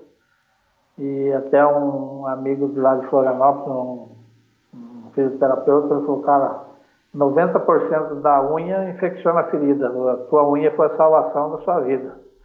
E começou a vazar, e ele começou a vazar umas 10 horas da noite, secreção.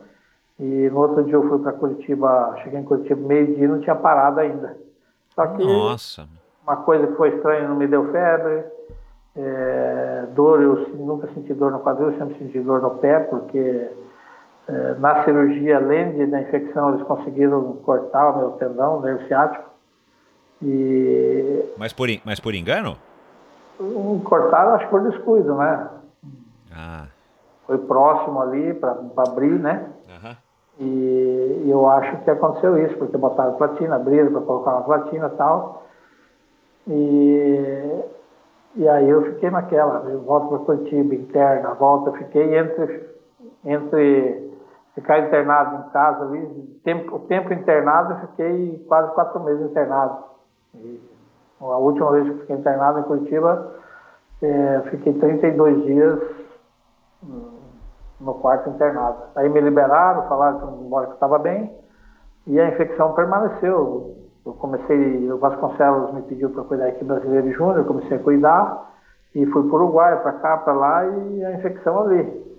Só que ele também não sentia dor, não tinha febre, e não sabia que estava ali. Quando levantou uma bolhazinha que fui abrir, já não tinha mais cabeça de febre, quadril Meu ali. Meu Deus do céu. Já tinha, a infecção já tinha destruído Se tudo. espalhado, é. Isso. Aí eu comecei uma nova fase, né? Falei, puta vida, cara, para quem foi atleta, é, saber de tudo que eu ia enfrentar, não do sofrimento, porque eu acho que o atleta ele supera muita coisa, mas mesmo pela sequela que poderia ficar. E isso foi bastante difícil para mim. É, no começo foi é, assim, algo que me, me deixou bastante abalado. E, mas nunca deixei de trabalhar. Eu fui um cara sempre que acreditei. Você, você, você, você depois que parou, você che... pedalava de vez em quando, enfim, aquela coisa que muito ex-atleta faz. Você voltou para o esporte ou você não pedalava? E como é que ficou depois do acidente? Então, eu pedalava um pouquinho, que meu filho começou a correr, o Roger começou a correr com sete anos. Eu pedalava com ele, mas muito, muito pouca coisa e muito pouco. E eu já não, quando me acidentei, eu pedalava muito pouco já. Meu filho já estava grande, já fazendo provas, é, competições aí de júnior no Brasil todo. Então eu viajava com ele, mas não, não, não pedalava, não pedalei mais não. Depois do acidente, enfim, fica até mais, ficou até mais difícil de pedalar por conta da, das sequelas.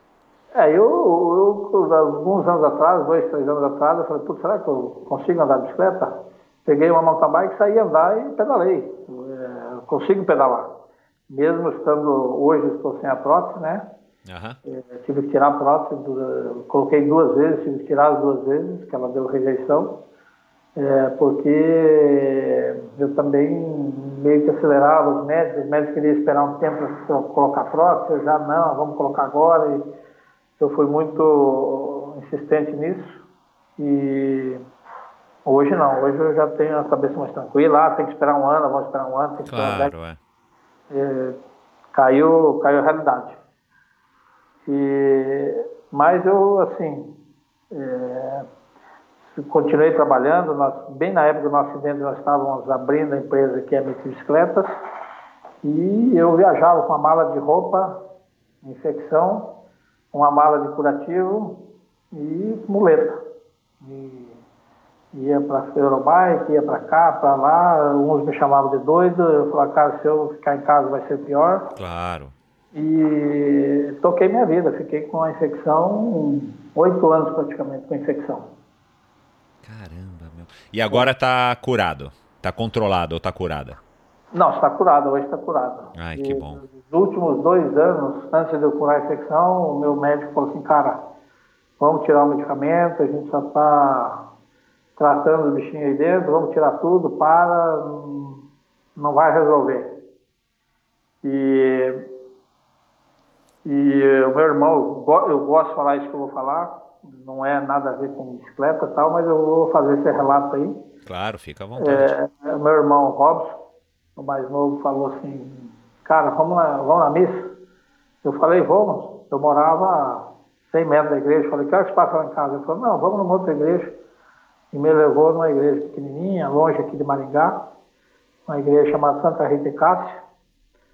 E, cara, eu fui nessa igreja e é um lugar que todo mundo busca por curas, por cura de câncer, cura disso, pessoas que tentam engravidar e não conseguem, tentam fazer é, ter filhos com médico e tal e não conseguem, vão ali, fazem oração e depois de um ano aparece lá mostrando o filho que nasceu. Sim. Coisas muita acontecem muitas coisas. Eu fui nessa igreja a primeira vez e chorei muito dentro da igreja.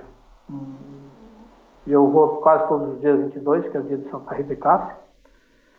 E no próximo dia 22 eu fui e chorei bastante de novo.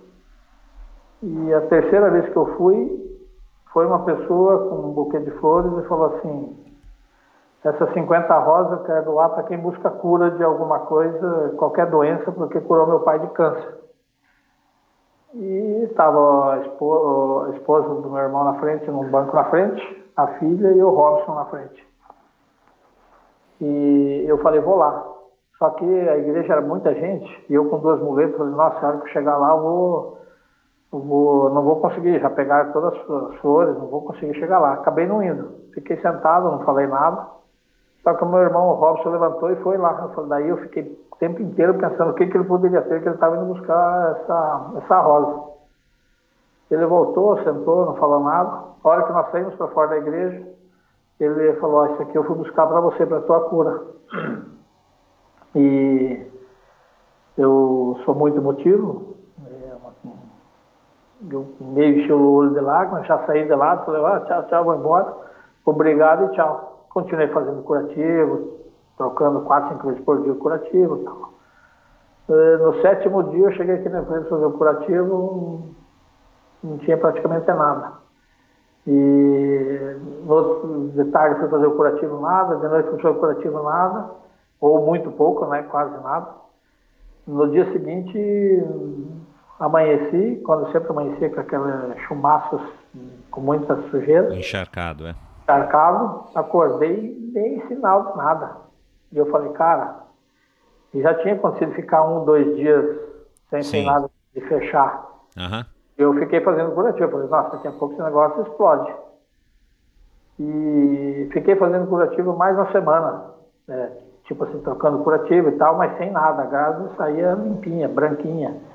E já se passaram cinco anos, quase cinco anos, e nunca mais tive infecção. Já fiz vários exames, já fiz controle já e nunca mais acusou nada. Já estou me preparando para a 27 cirurgia para colocação da prótese novamente.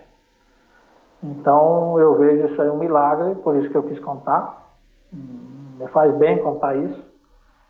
E, e eu acredito que tenha sido um milagre porque é, dois anos sem tomar antibiótico nenhum, medicamento nenhum para curar, dois anos e meio na real, e depois em sete dias curar e sete, oito dias curar e nunca mais voltar. Então é um lugar, um templo, uma igreja que católica que que muita gente vai lá e tem depoimentos todas, todo dia que você vai tem uma pessoa dando depoimento de cura de câncer, cura disso, cura de várias coisas. Então eu acredito muito nisso. Que história legal, é isso aí. E acreditando ou não, né, as pessoas que estão nos ouvindo, em quem cada um tem o seu juízo, o que importa para você é que você se livrou dessa infecção, né? Claro, isso é o mais importante. Claro, e, e só você estou... que sabe o, enfim, como isso é, como isso foi horrível na tua vida, né? Uhum, com certeza. Uau. Bom, é, que coisa boa, né? Mas vamos, vamos voltar aqui pro, pro ciclismo. Estamos acabando. Você você acha que a gente está melhorando no ciclismo no Brasil ao longo aí de todos os anos que você teve envolvido e agora mais recentemente? Você acha que, que o Brasil está caminhando, vamos dizer, numa direção para frente? Ou você acha que a gente ainda patina muito? Eu acho que patina muito. Eu acho, acho não, certeza de que adeptos à bicicleta cresceu muito e cresce diariamente muito. Teve uma época que só crescia no mountain bike, hoje está crescendo muito com, com o ciclismo, né? É, eu vejo isso porque eu trabalho com isso, né? Nós temos uma empresa aqui que trabalha com bicicleta, vendemos produtos de ciclismo e eu vejo a quantidade de bicicleta e produto que se vende. É. Cada dia mais, mais, mais mesmo na crise que está, o país em si, uma crise eu vejo mais política do que, do que outra coisa, mas é, o setor de bicicleta ainda continua forte. Então a gente sabe que tem muita gente pedalando, mas no ciclismo, vamos dizer, especializado em competições, eu acho que tem muita gente pedalando, mas não estão com grandes resultados. Eu acho que falta. Os outros países evoluíram muito mais. É, que a gente não precisa nem ir longe, né? A gente conhece né, um pouco do ciclismo da Colômbia através das grandes voltas e os, e os colombianos que tiveram, que passaram pelas grandes voltas e tal. É, e é um esporte, vai, é um esporte, desculpa, é um país que a gente pode mais ou menos comparar com o Brasil, porque se a gente falar de Europa, de Estados Unidos, todo mundo vai falar, ah, mas são países ricos, desenvolvidos, tem dinheiro, tem tudo. A Colômbia, né? Nunca tive lá, mas assim, pelo amor de Deus, né? O, o, Brasil e a Colômbia são mais Brasil. E a Colômbia é uma escola de grandes ciclistas, né? Teve aquela equipe que acho que deve ser mais ou menos da mesma época, da, da sua época aí de profissional, a Café de Colômbia, né? Que projetou grandes ciclistas e que correu as grandes voltas. A gente ainda não está nem perto, né? A gente teve talentos como você, o Mauro, o Palha, o Murilo e alguns outros mas a gente não está nem perto de ter uma, uma coisa sistemática de estar tá formando atletas, né? Isso, isso que eu digo. Eu vou até mais próximo daqui, né? Argentina é um país que está com dificuldade, talvez igual ao Brasil ou pior. E tem mais corredores no profissional que nós tivemos. É, e tem menos, menos corredor pedalando, só que no esporte assim, é, tem mais gente andando lá fora, né? Grandes, grandes voltas e melhores resultados.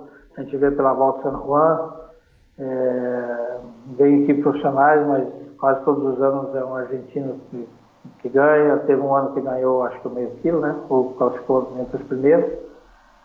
E eu vejo assim, o ciclismo em si, eu acho que falta o que tinha na época. Uma, alguns, uma equipe permanente do Brasil lá fora. Teve a Funvic que tentou, fez, hoje não está mais. E falta, falta isso aí. Está é, faltando o Brasil hum, ter mais gente correndo na Europa. Eu acho que vai melhorar muito com isso. Os resultados virem para o Brasil, entendeu? E o que, que você acha que falta para isso? Né? A gente teve essa iniciativa é, aí no, nos últimos anos da, da Funvic, enfim, teve um, um aporte, um investimento da, da Soul, que, que tentou e transformou numa equipe continental e tal, e acabou não dando certo, e todo mundo sabe aí os principais motivos disso. É, talvez não, não, não, não tenham sido os únicos, eu não estou aqui querendo apontar o dedo para ninguém, enfim, mas o, o que é público, uh, todo mundo tem aí à disposição na internet para saber. É, e, um, e, um, projeto que infelizmente não vingou e, e, e talvez te, foi né, a grande última oportunidade que a gente teve. E também de uma iniciativa muito, muito é, esporádica e muito pessoal, como, como foi do seu Bruno ou da própria Pirelli, eu não sei também os detalhes da equipe Pirelli. Mas enfim, a gente ainda está dependendo do Nabucco, como você falou, né, que tentou montar aquela equipe e, e levou vocês e incentivou e trouxe você de volta.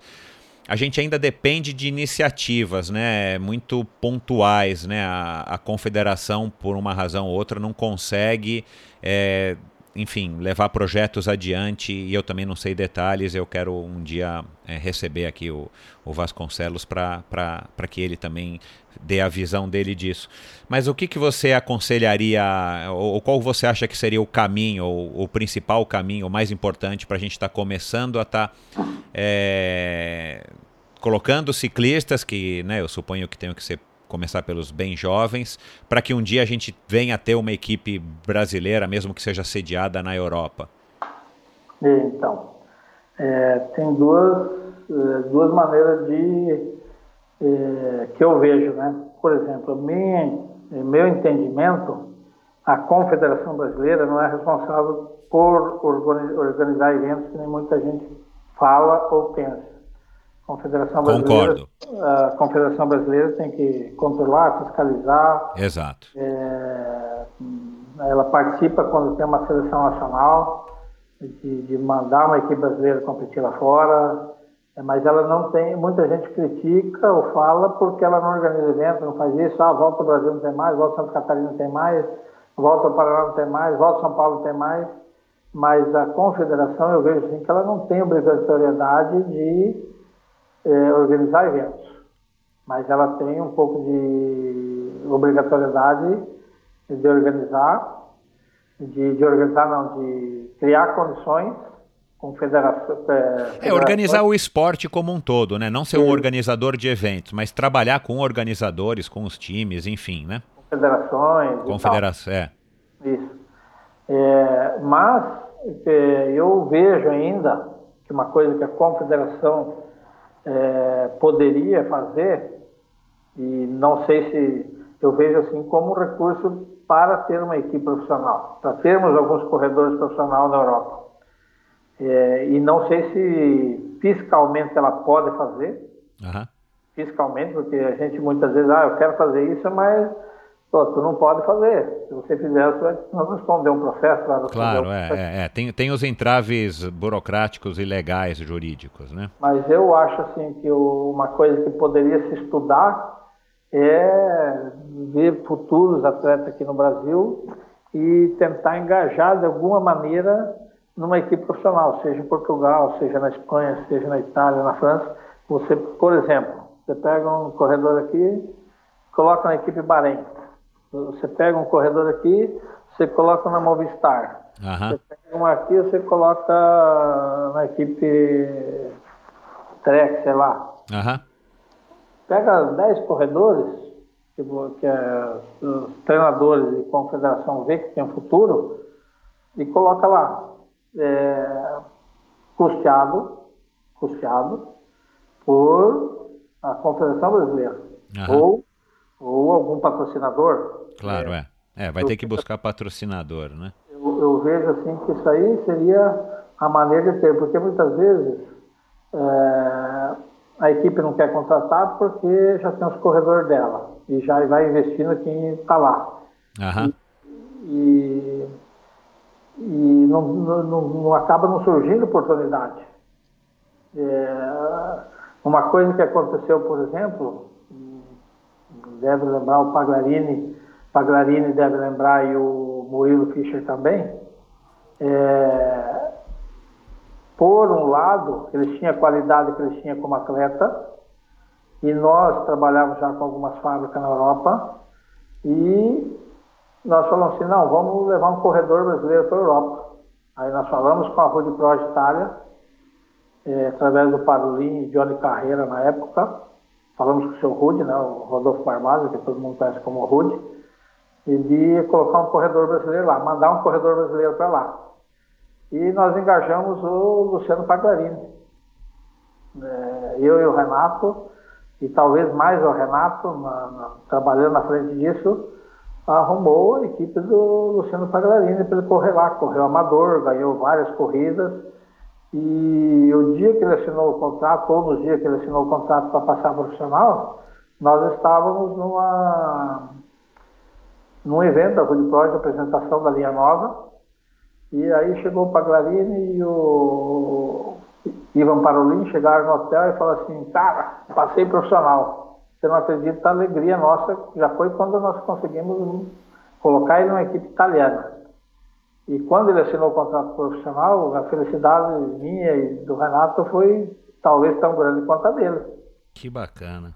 E é, nesse mesmo dia o, o Ivan Parolin falou assim, quem tem no Brasil que nós poderíamos trazer para correr aqui, começar como Luciano, como amador e um dia passar profissional. Eu falei, cara, hoje no Brasil quem está andando bem, corre na calóia é o Murilo Fischer, não sei se ele viria mas nós vamos falar com ele. E aí voltamos para o Brasil, o Renato novamente ligou para o Murilo Fischer e começamos a intermediar, botamos em contato e acabou indo para a Europa. E, e, eu, eu vejo isso, por exemplo, não a confederação, ou a confederação ajudar nesse ponto, porque foi dois atletas que nós é, indicamos ou colocamos lá, que deu certo, muito certo deu muito certo, porque foram dois vitoriosos, ganharam grandes corridas. Claro. Paglarim ganhando o sprint de Cavendish de todo mundo. Cara, quem sonhava isso um dia que o Brasil fazia isso, faria isso? O Murilo Fischer ganhou o campeonato do mundo de, de amador, andou muito como profissional. E, e eu acho que falta alguma coisa nesse sentido. Vocês fizeram, mas ninguém deu continuidade, enfim, né? até nós mesmos não damos continuidade. Uhum. Eu, eu sempre tive essa ideia de, de procurar ajudar o máximo que a gente pode, porque eu fui ajudado. Se não tivesse pessoas que me ajudaram, claro. E, lógico, o meu empenho, empenho de cada um e um empurrão de alguém de que te ajuda aqui, te ajuda ali, você não sai do lugar muitas vezes. E você Exato. tem condição. Então, eu vejo dessa maneira. E talvez a confederação pudesse olhar com isso e começar a trabalhar para isso. Entendi. Eu, eu, vejo que é uma maneira de você começar a colocar corredores lá, ser visto, ser, ser criado, porque a gente estava falando da Funvic, né? Uhum. É, e os corredores começaram a pensar um pouco melhor. Hoje em dia, é, os controles, tudo tudo está mais difícil, né? Uhum não é, não é mais difícil, está mais fácil, porém está controlado cada dia mais. Então, às vezes o cara sabe que tem, vai ter problema aí na frente.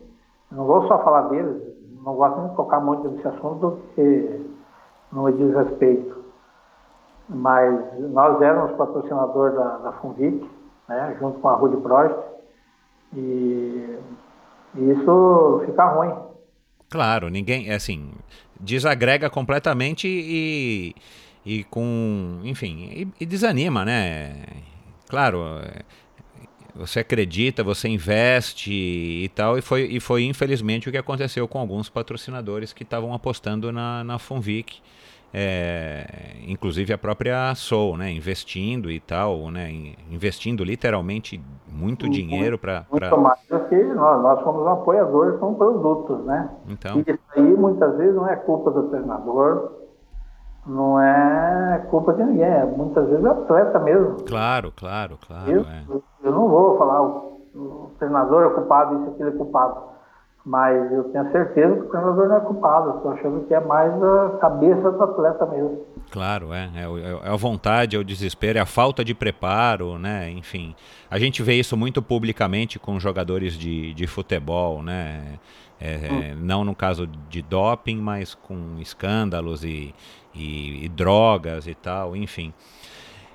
É, o, cara, o, cara, o cara começar catapultado por, um, por, um, por uma pessoa, por pessoas como você, o teu irmão, enfim, e hoje em dia agora Palharini, o próprio Mauro, o Murilo, né, que, que tiveram bastante expressão é, em carreiras lá fora, também é, é um abrevia o, o, caminho, né, facilita, né? Sim, com certeza. Já tem um histórico, né? Claro, e, você, e vocês que tiveram lá, vocês com certeza é, podem não saber tudo, até porque o esporte vai mudando, mas vocês conhecem pessoas, vocês sabem muito mais do que o resto que nunca esteve lá, né? Aham. É, a gente, no, eu, por exemplo, vou falar por mim, eu trabalho com segmento, mas hoje com uma outra, um outro trabalho de segmento, como industrializando, produzindo, pro, né, uma, uma pequena fábrica, né, mas com a nossa marca, e, mas a gente tem contato com todo mundo. A gente, eu não acompanho muito diretamente as provas, nomes de todos os corredores, eu não estou acompanhando mais nos últimos tempos. Mas é, talvez uma, ah, posso ajudar aqui, posso ajudar lá, conversar com alguma fábrica que. Claro.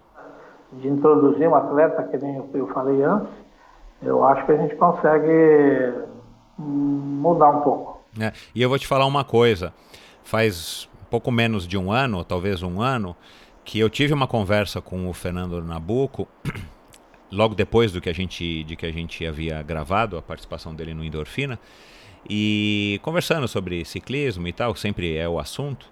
E ele também tem mais ou menos essa mesma opinião que você, de, de, de, de colocar os ciclistas lá para correr lá, em, enfim, em outras equipes.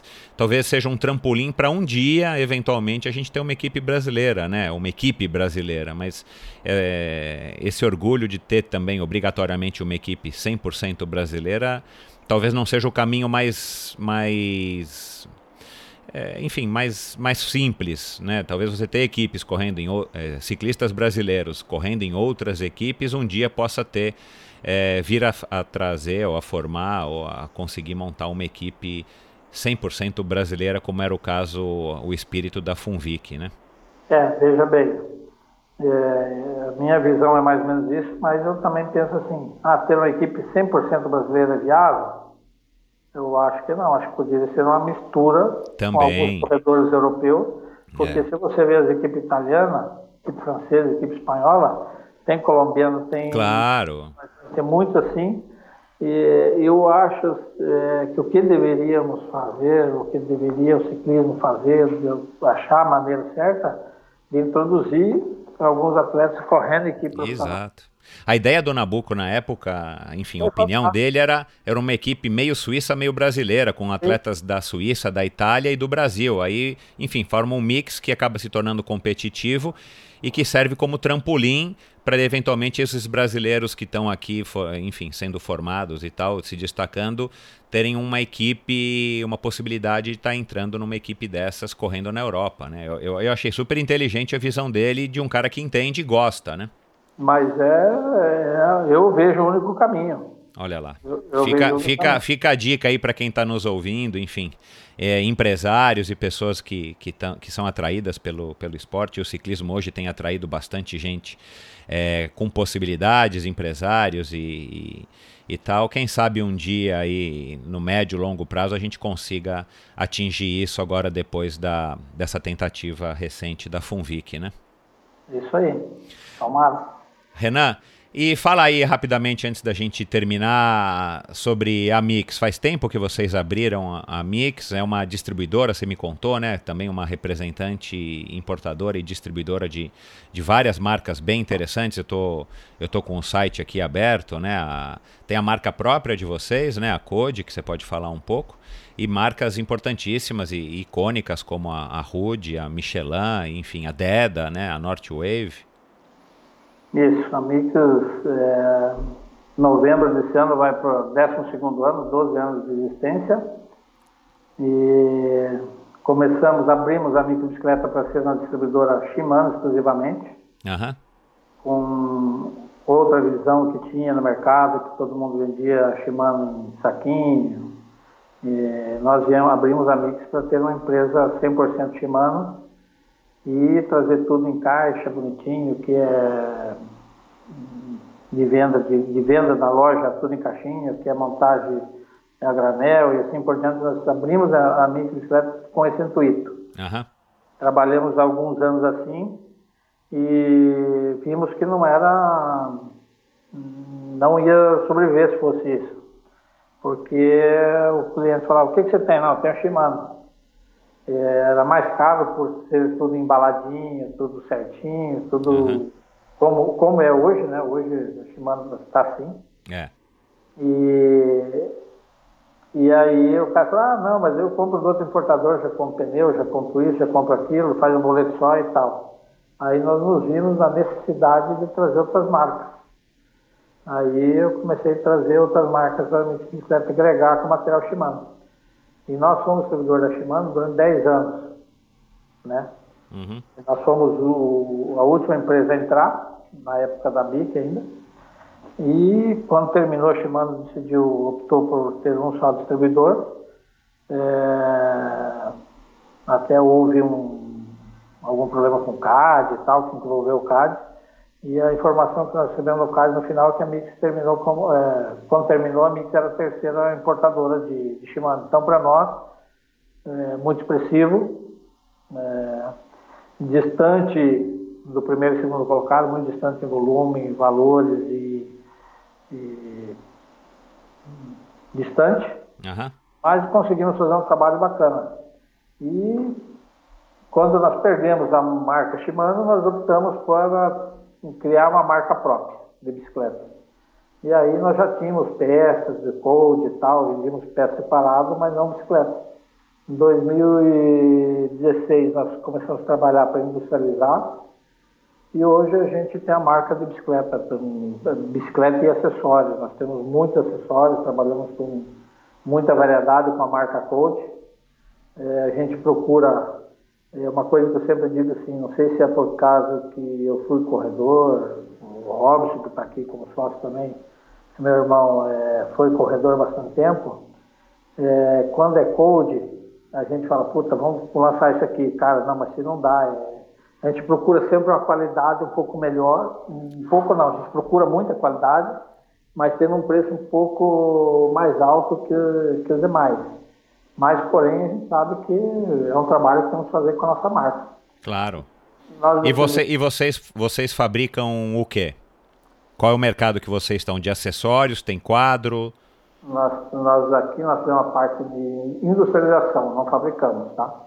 Aham. A gente, nós criamos aqui, por exemplo, um designer, de geometria de quadro, eh, escolher o quadro certo, a geometria para o nosso terreno, a gente trabalha muito em cima disso. Uhum. Se você usar um quadro de bicicleta onde é muito montanhoso, lá tem várias opções, um quadro mais curtinho, mais inclinado, menos. E aqui a gente procura trazer um quadro misto, com a geometria adequada bastante ao nosso, ao nosso mercado. E é, design, grafismo, tudo fizemos aqui.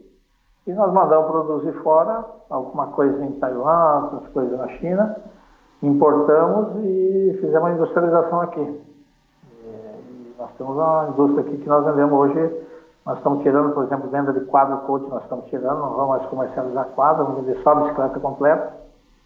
E temos aí Rude Pro, temos a Mitas, que é uma marca de pneu europeu, Northwave veio depois que nós perdemos Shimano, entrou a Northwave, uma marca sapatilha, hoje muito, muito bem aceita no mercado, está muito forte. E Deda, a Michelin nós não estamos mais trabalhando, nós temos estoque, mas não sou mais distribuidor Michelin. Uhum. A Michelin comprou a Levorin, teve uma política diferente de, de, de trabalho e nós não vamos ser mais distribuidor Michelin apesar da Michelin não dar exclusividade, mas a gente não, nós temos estoque para terminar, mas não vamos ser mais distribuidores. Então nós temos hoje um total de nove marcas que nós distribuímos e a nossa marca principal, Code, que é, que é o grande empenho aí de, de, de trabalho, de, de, venda e trabalho em geral, tanto que montamos a equipe Code esse ano, né? nós tiramos algumas equipes patrocinadas que nós tínhamos, Funvic, Ribeirão Preto, nós cortamos um pouco do patrocínio que tínhamos em vários setores e estamos focando mais na nossa equipe. E deu muito certo, porque Marconi Ribeiro, ano passado, saiu campeão mundial com a Code no Havaí, do Exterra Havaí. Que legal! Então, primeiro ano de nascimento com a Code e um título de campeão mundial. Acho que deu, deu resultado. Que bacana, cara, que legal. E o mercado tem melhorado muito, como você já falou aqui ah, no, no começo, né? A gente está com cada vez mais ciclistas, independente da gente ter ídolos ou não, como você e os outros é, tantos foram, a gente está tendo cada vez mais gente interessada no ciclismo, seja na pedalada como meio de transporte ou no esporte. É, isso é muito bom para quem gosta de ciclismo como a gente e para vocês que vivem disso, estão nesse segmento, né? Isso mesmo. Que bom. E, é, até eu pulei uma informação que você pediu, quando ah, a prática de ciclismo tem aumentado, a gente vê pelo volume que vende de bicicleta de ciclismo hoje. Teve um período que só se vendia bicicleta de mountain bike, era muita mountain bike. E o volume de bicicleta de ciclismo tem aumentado hum, quase diariamente. Que bom. Então a gente vê muita gente indo para o ciclismo também, que é maravilhoso, que é o esporte que a gente gosta. Eu pratiquei ciclismo, nunca fiz mountain bike, mas é não, mountain bike é um esporte sensacional. Enfim, os dois. Bicicleta é muito legal, né? A gente é, é suspeito é para falar. Ô, Renan, é, antes de, de, desligar, só uma curiosidade, né? Você vive disso, trabalha com isso, você teve. Você trabalhou com a equipe lá de Santa Bárbara do Oeste e tal. Você viveu numa época. Você viveu os seus tempos áureos numa época em que a tecnologia já estava presente no nosso esporte, mas é claro que nesses últimos, talvez esses últimos 20 anos, é, evoluiu um absurdo. Né? Hoje a gente tem desde os smart trainers que você consegue treinar e tem muitos triatletas que eu sei que treinam basicamente nos smart trainers, treinam indoor, né, e, e tal. A gente teve essa invenção aí do GPS para as bicicletas através da Garmin e todas as outras marcas, os medidores de potência, o próprio carbono na tua época, né? Eu acho que foi o, o em 86 que o Greg LeMond ganhou a, o Tour no ano que você competiu. Ele acho que ele ganhou com uma bike look de carbono, se eu não me engano, e ainda era o carbono colado com cachimbo e tal. Hoje em dia as bikes de carbono estão aí, né? Para, enfim, todo mundo sabe as possibilidades que o carbono é, trouxe para o nosso ciclismo. Hoje a gente já tem até 12 velocidades recém-lançadas aí pela recém-lançado pela Campanholo de todas essas tecnologias modernas, de, até os géis e as suplementações, enfim, que na tua época eu acredito que era na base. Acho que você não pegou a época do vinho, né? Do conhaque nas etapas, mas enfim, era Coca-Cola provavelmente, e, e, banana, e sopa, né? E, e o macarrão com muesli de manhã, não sei. Mas o que, que você acha que, que, que você teria gostado mais, ou o que, que você acha que hoje é mais importante se a gente tivesse que escolher um, um avanço da tecnologia dentro do ciclismo? Ufa, são, são muitos que você falou, hein? Então, mas assim, se você como ciclista, né? Se naquela época você, acho que você competiu com quanto? Seis e sete velocidades, né? Isso. É, enfim, naquela é, época nem 39 tinha, era 42, 52 o que todo mundo usava, né? Não tinha essa variedade e essa opção que tem hoje, né? Mas o que, que você acha que, que teria te ajudado mais se naquela época você, você tivesse à disposição? Bom, vou falar por pela minha especialidade que eu gostava de fazer e fazia, né? Uhum. Era prova de estrada e as provas de contrarrelógio, as provas de 4 que hoje já não existe mais. É, com certeza seria um quadro, um quadro, porque o quadro dá muita diferença numa bicicleta. Roda dá muita diferença de rendimento no atleta. Entre você usar um quadro de carbono com uma geometria adequada, de você usar uma altura certa, e, e, não falo nem muito em peso, porque o peso é relativo. Às vezes claro, você tira é. peso, peso, peso e o produto quebra. É. É, dá problema.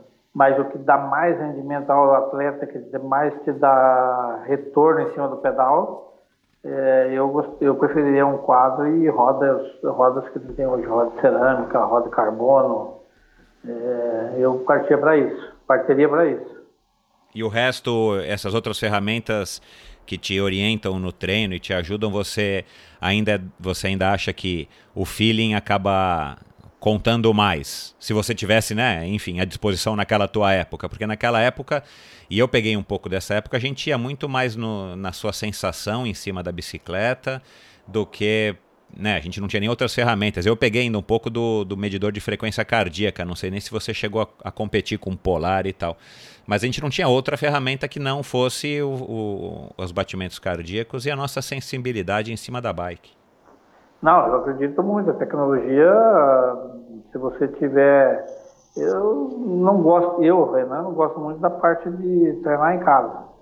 Ter um, simulador em casa, fazer preparação em casa, porque eu vejo a bicicleta como é, não só é, você estar na rua, você vê coisa é. diferente. É. É, eu, sou, eu, sou, eu sou dessa mesma linha. Eu acho que é legal se você precisa, se você não se tem você condições, mas a gente mora no Brasil, né? E mesmo o inverno, por mais rigoroso que seja, não é um frio de neve lá fora, que aí hoje que o acho que o indoor trainer é, acaba sendo é, mais legal. Mas nas grandes cidades, principalmente, onde é perigoso pedalar e a gente infelizmente ainda carece de lugares, é, vamos dizer aí, próprios para se pedalar, né? Com algumas exceções, como em São Paulo, as ciclovias e tal. É, eu acho que acaba sendo uma solução interessante, mas nada como pedalar na rua, né? Como pedalar na montanha, enfim, sentir o vento na cara e, e os aclives e os declives. É isso aí, eu penso nisso. Mas, por exemplo, que eu, eu não peguei a época do polar, medidor, mas uma coisa que eu peguei e achei, uma época que eu peguei e achei fantástico foi o clipe, nas então. provas de, de contra-relógio, nas provas de fala muito do teatro, daí veio o ciclismo, veio com uma rejeição de muita gente, inclusive minha, falei, será? Daí eu falei, cara, vou usar. E coloquei um clipe na bicicleta e eu senti uma diferença muito grande. Então, e uma coisa relativamente simples, né? Aham. Bem simples e muito com muito resultado positivo, né? É. Aliás, a gente não pode pensar hoje em qualquer contrarrelógio, é, claro, seja no triatlon, não com vácuo, ou no, no, ciclismo, que o cara não use o clipe, né? Acho que isso agora não, não, não volta mais. Verdade. Grande invenção da Scott, né? Para quem não sabe, foi uma invenção da, da Scott, que era uma uma empresa americana, e o Greg LeMond foi o primeiro a usar isso profissionalmente no, na última etapa do Tour de France de 89, mas isso é uma outra história. Renan, muito obrigado, parabéns aí pelo, pelo teu, pelo, pelas tuas conquistas, por essa tua história, por essa história também de superação aí com relação ao, ao, ao acidente, enfim, como você disse, é, as coisas acontecem porque tem que acontecer e com certeza você já descobriu isso ou vai descobrir por que as coisas aconteceram dessa maneira para você. Muito sucesso na tua Mix Bicicleta, sucesso para a Code. É, enfim, vamos aguardar agora a conversa com o Renan. Parabéns aí pelo, pelo Robson. A gente não teve tempo de falar da tua filha, que foi jogadora aí, campeã brasileira aí de, de hockey. É, mas numa outra oportunidade você volta quando você quiser. Os microfones do Endorfina estão sempre abertos.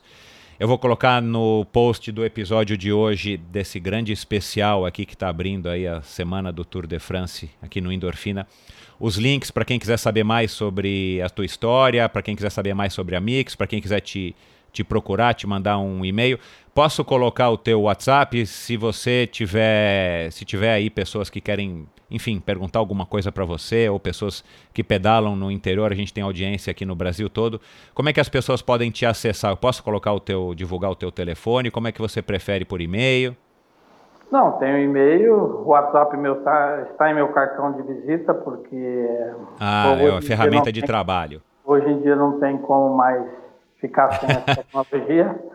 É só a gente ver, às vezes a gente recebe, vamos bloquear o WhatsApp, já fica todo mundo morto, né? É claro. Então, Não, então, vou colocar o teu WhatsApp, porque né, acho que, que deu para entender bem aí quem você é, é, e a contribuição que você pode dar, desde que, nem que seja com uma, uma opinião, enfim, ou uma consultoria, mas para quem estiver aí procurando é, crescer e acrescentar na sua equipe de ciclismo, como ciclista e tal eu vou colocar para que as pessoas possam te acessar. E, aliás, eu já, já dou aqui a recomendação.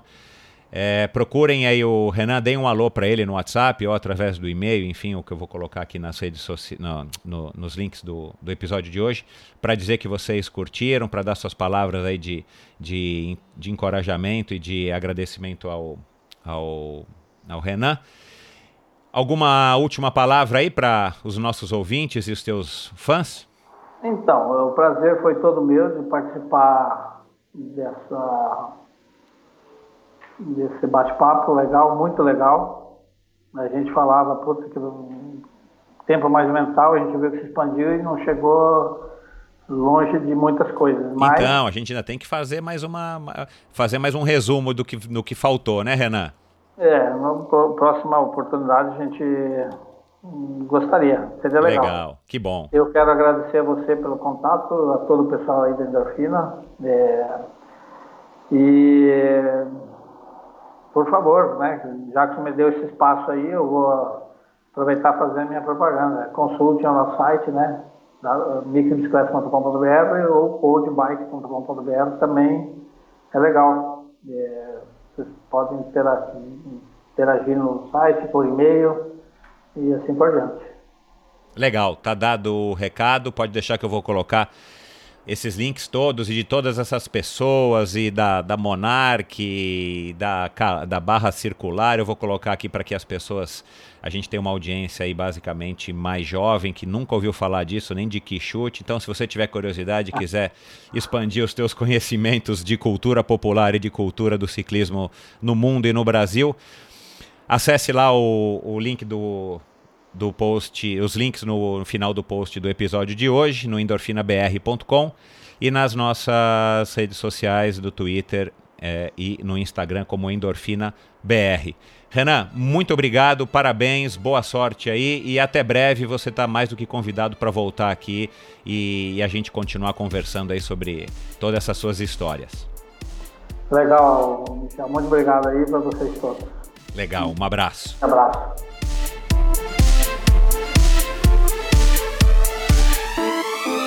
Este episódio foi um oferecimento de Bovem Energia. Você sabe como funciona o mercado de energia no Brasil? Você sabe que é possível comprar energia para sua empresa ou indústria? Que você também pode escolher de quem comprar esta energia, o que pode gerar uma economia substancial no custo final da sua produção? Conheça então a Bovem Energia.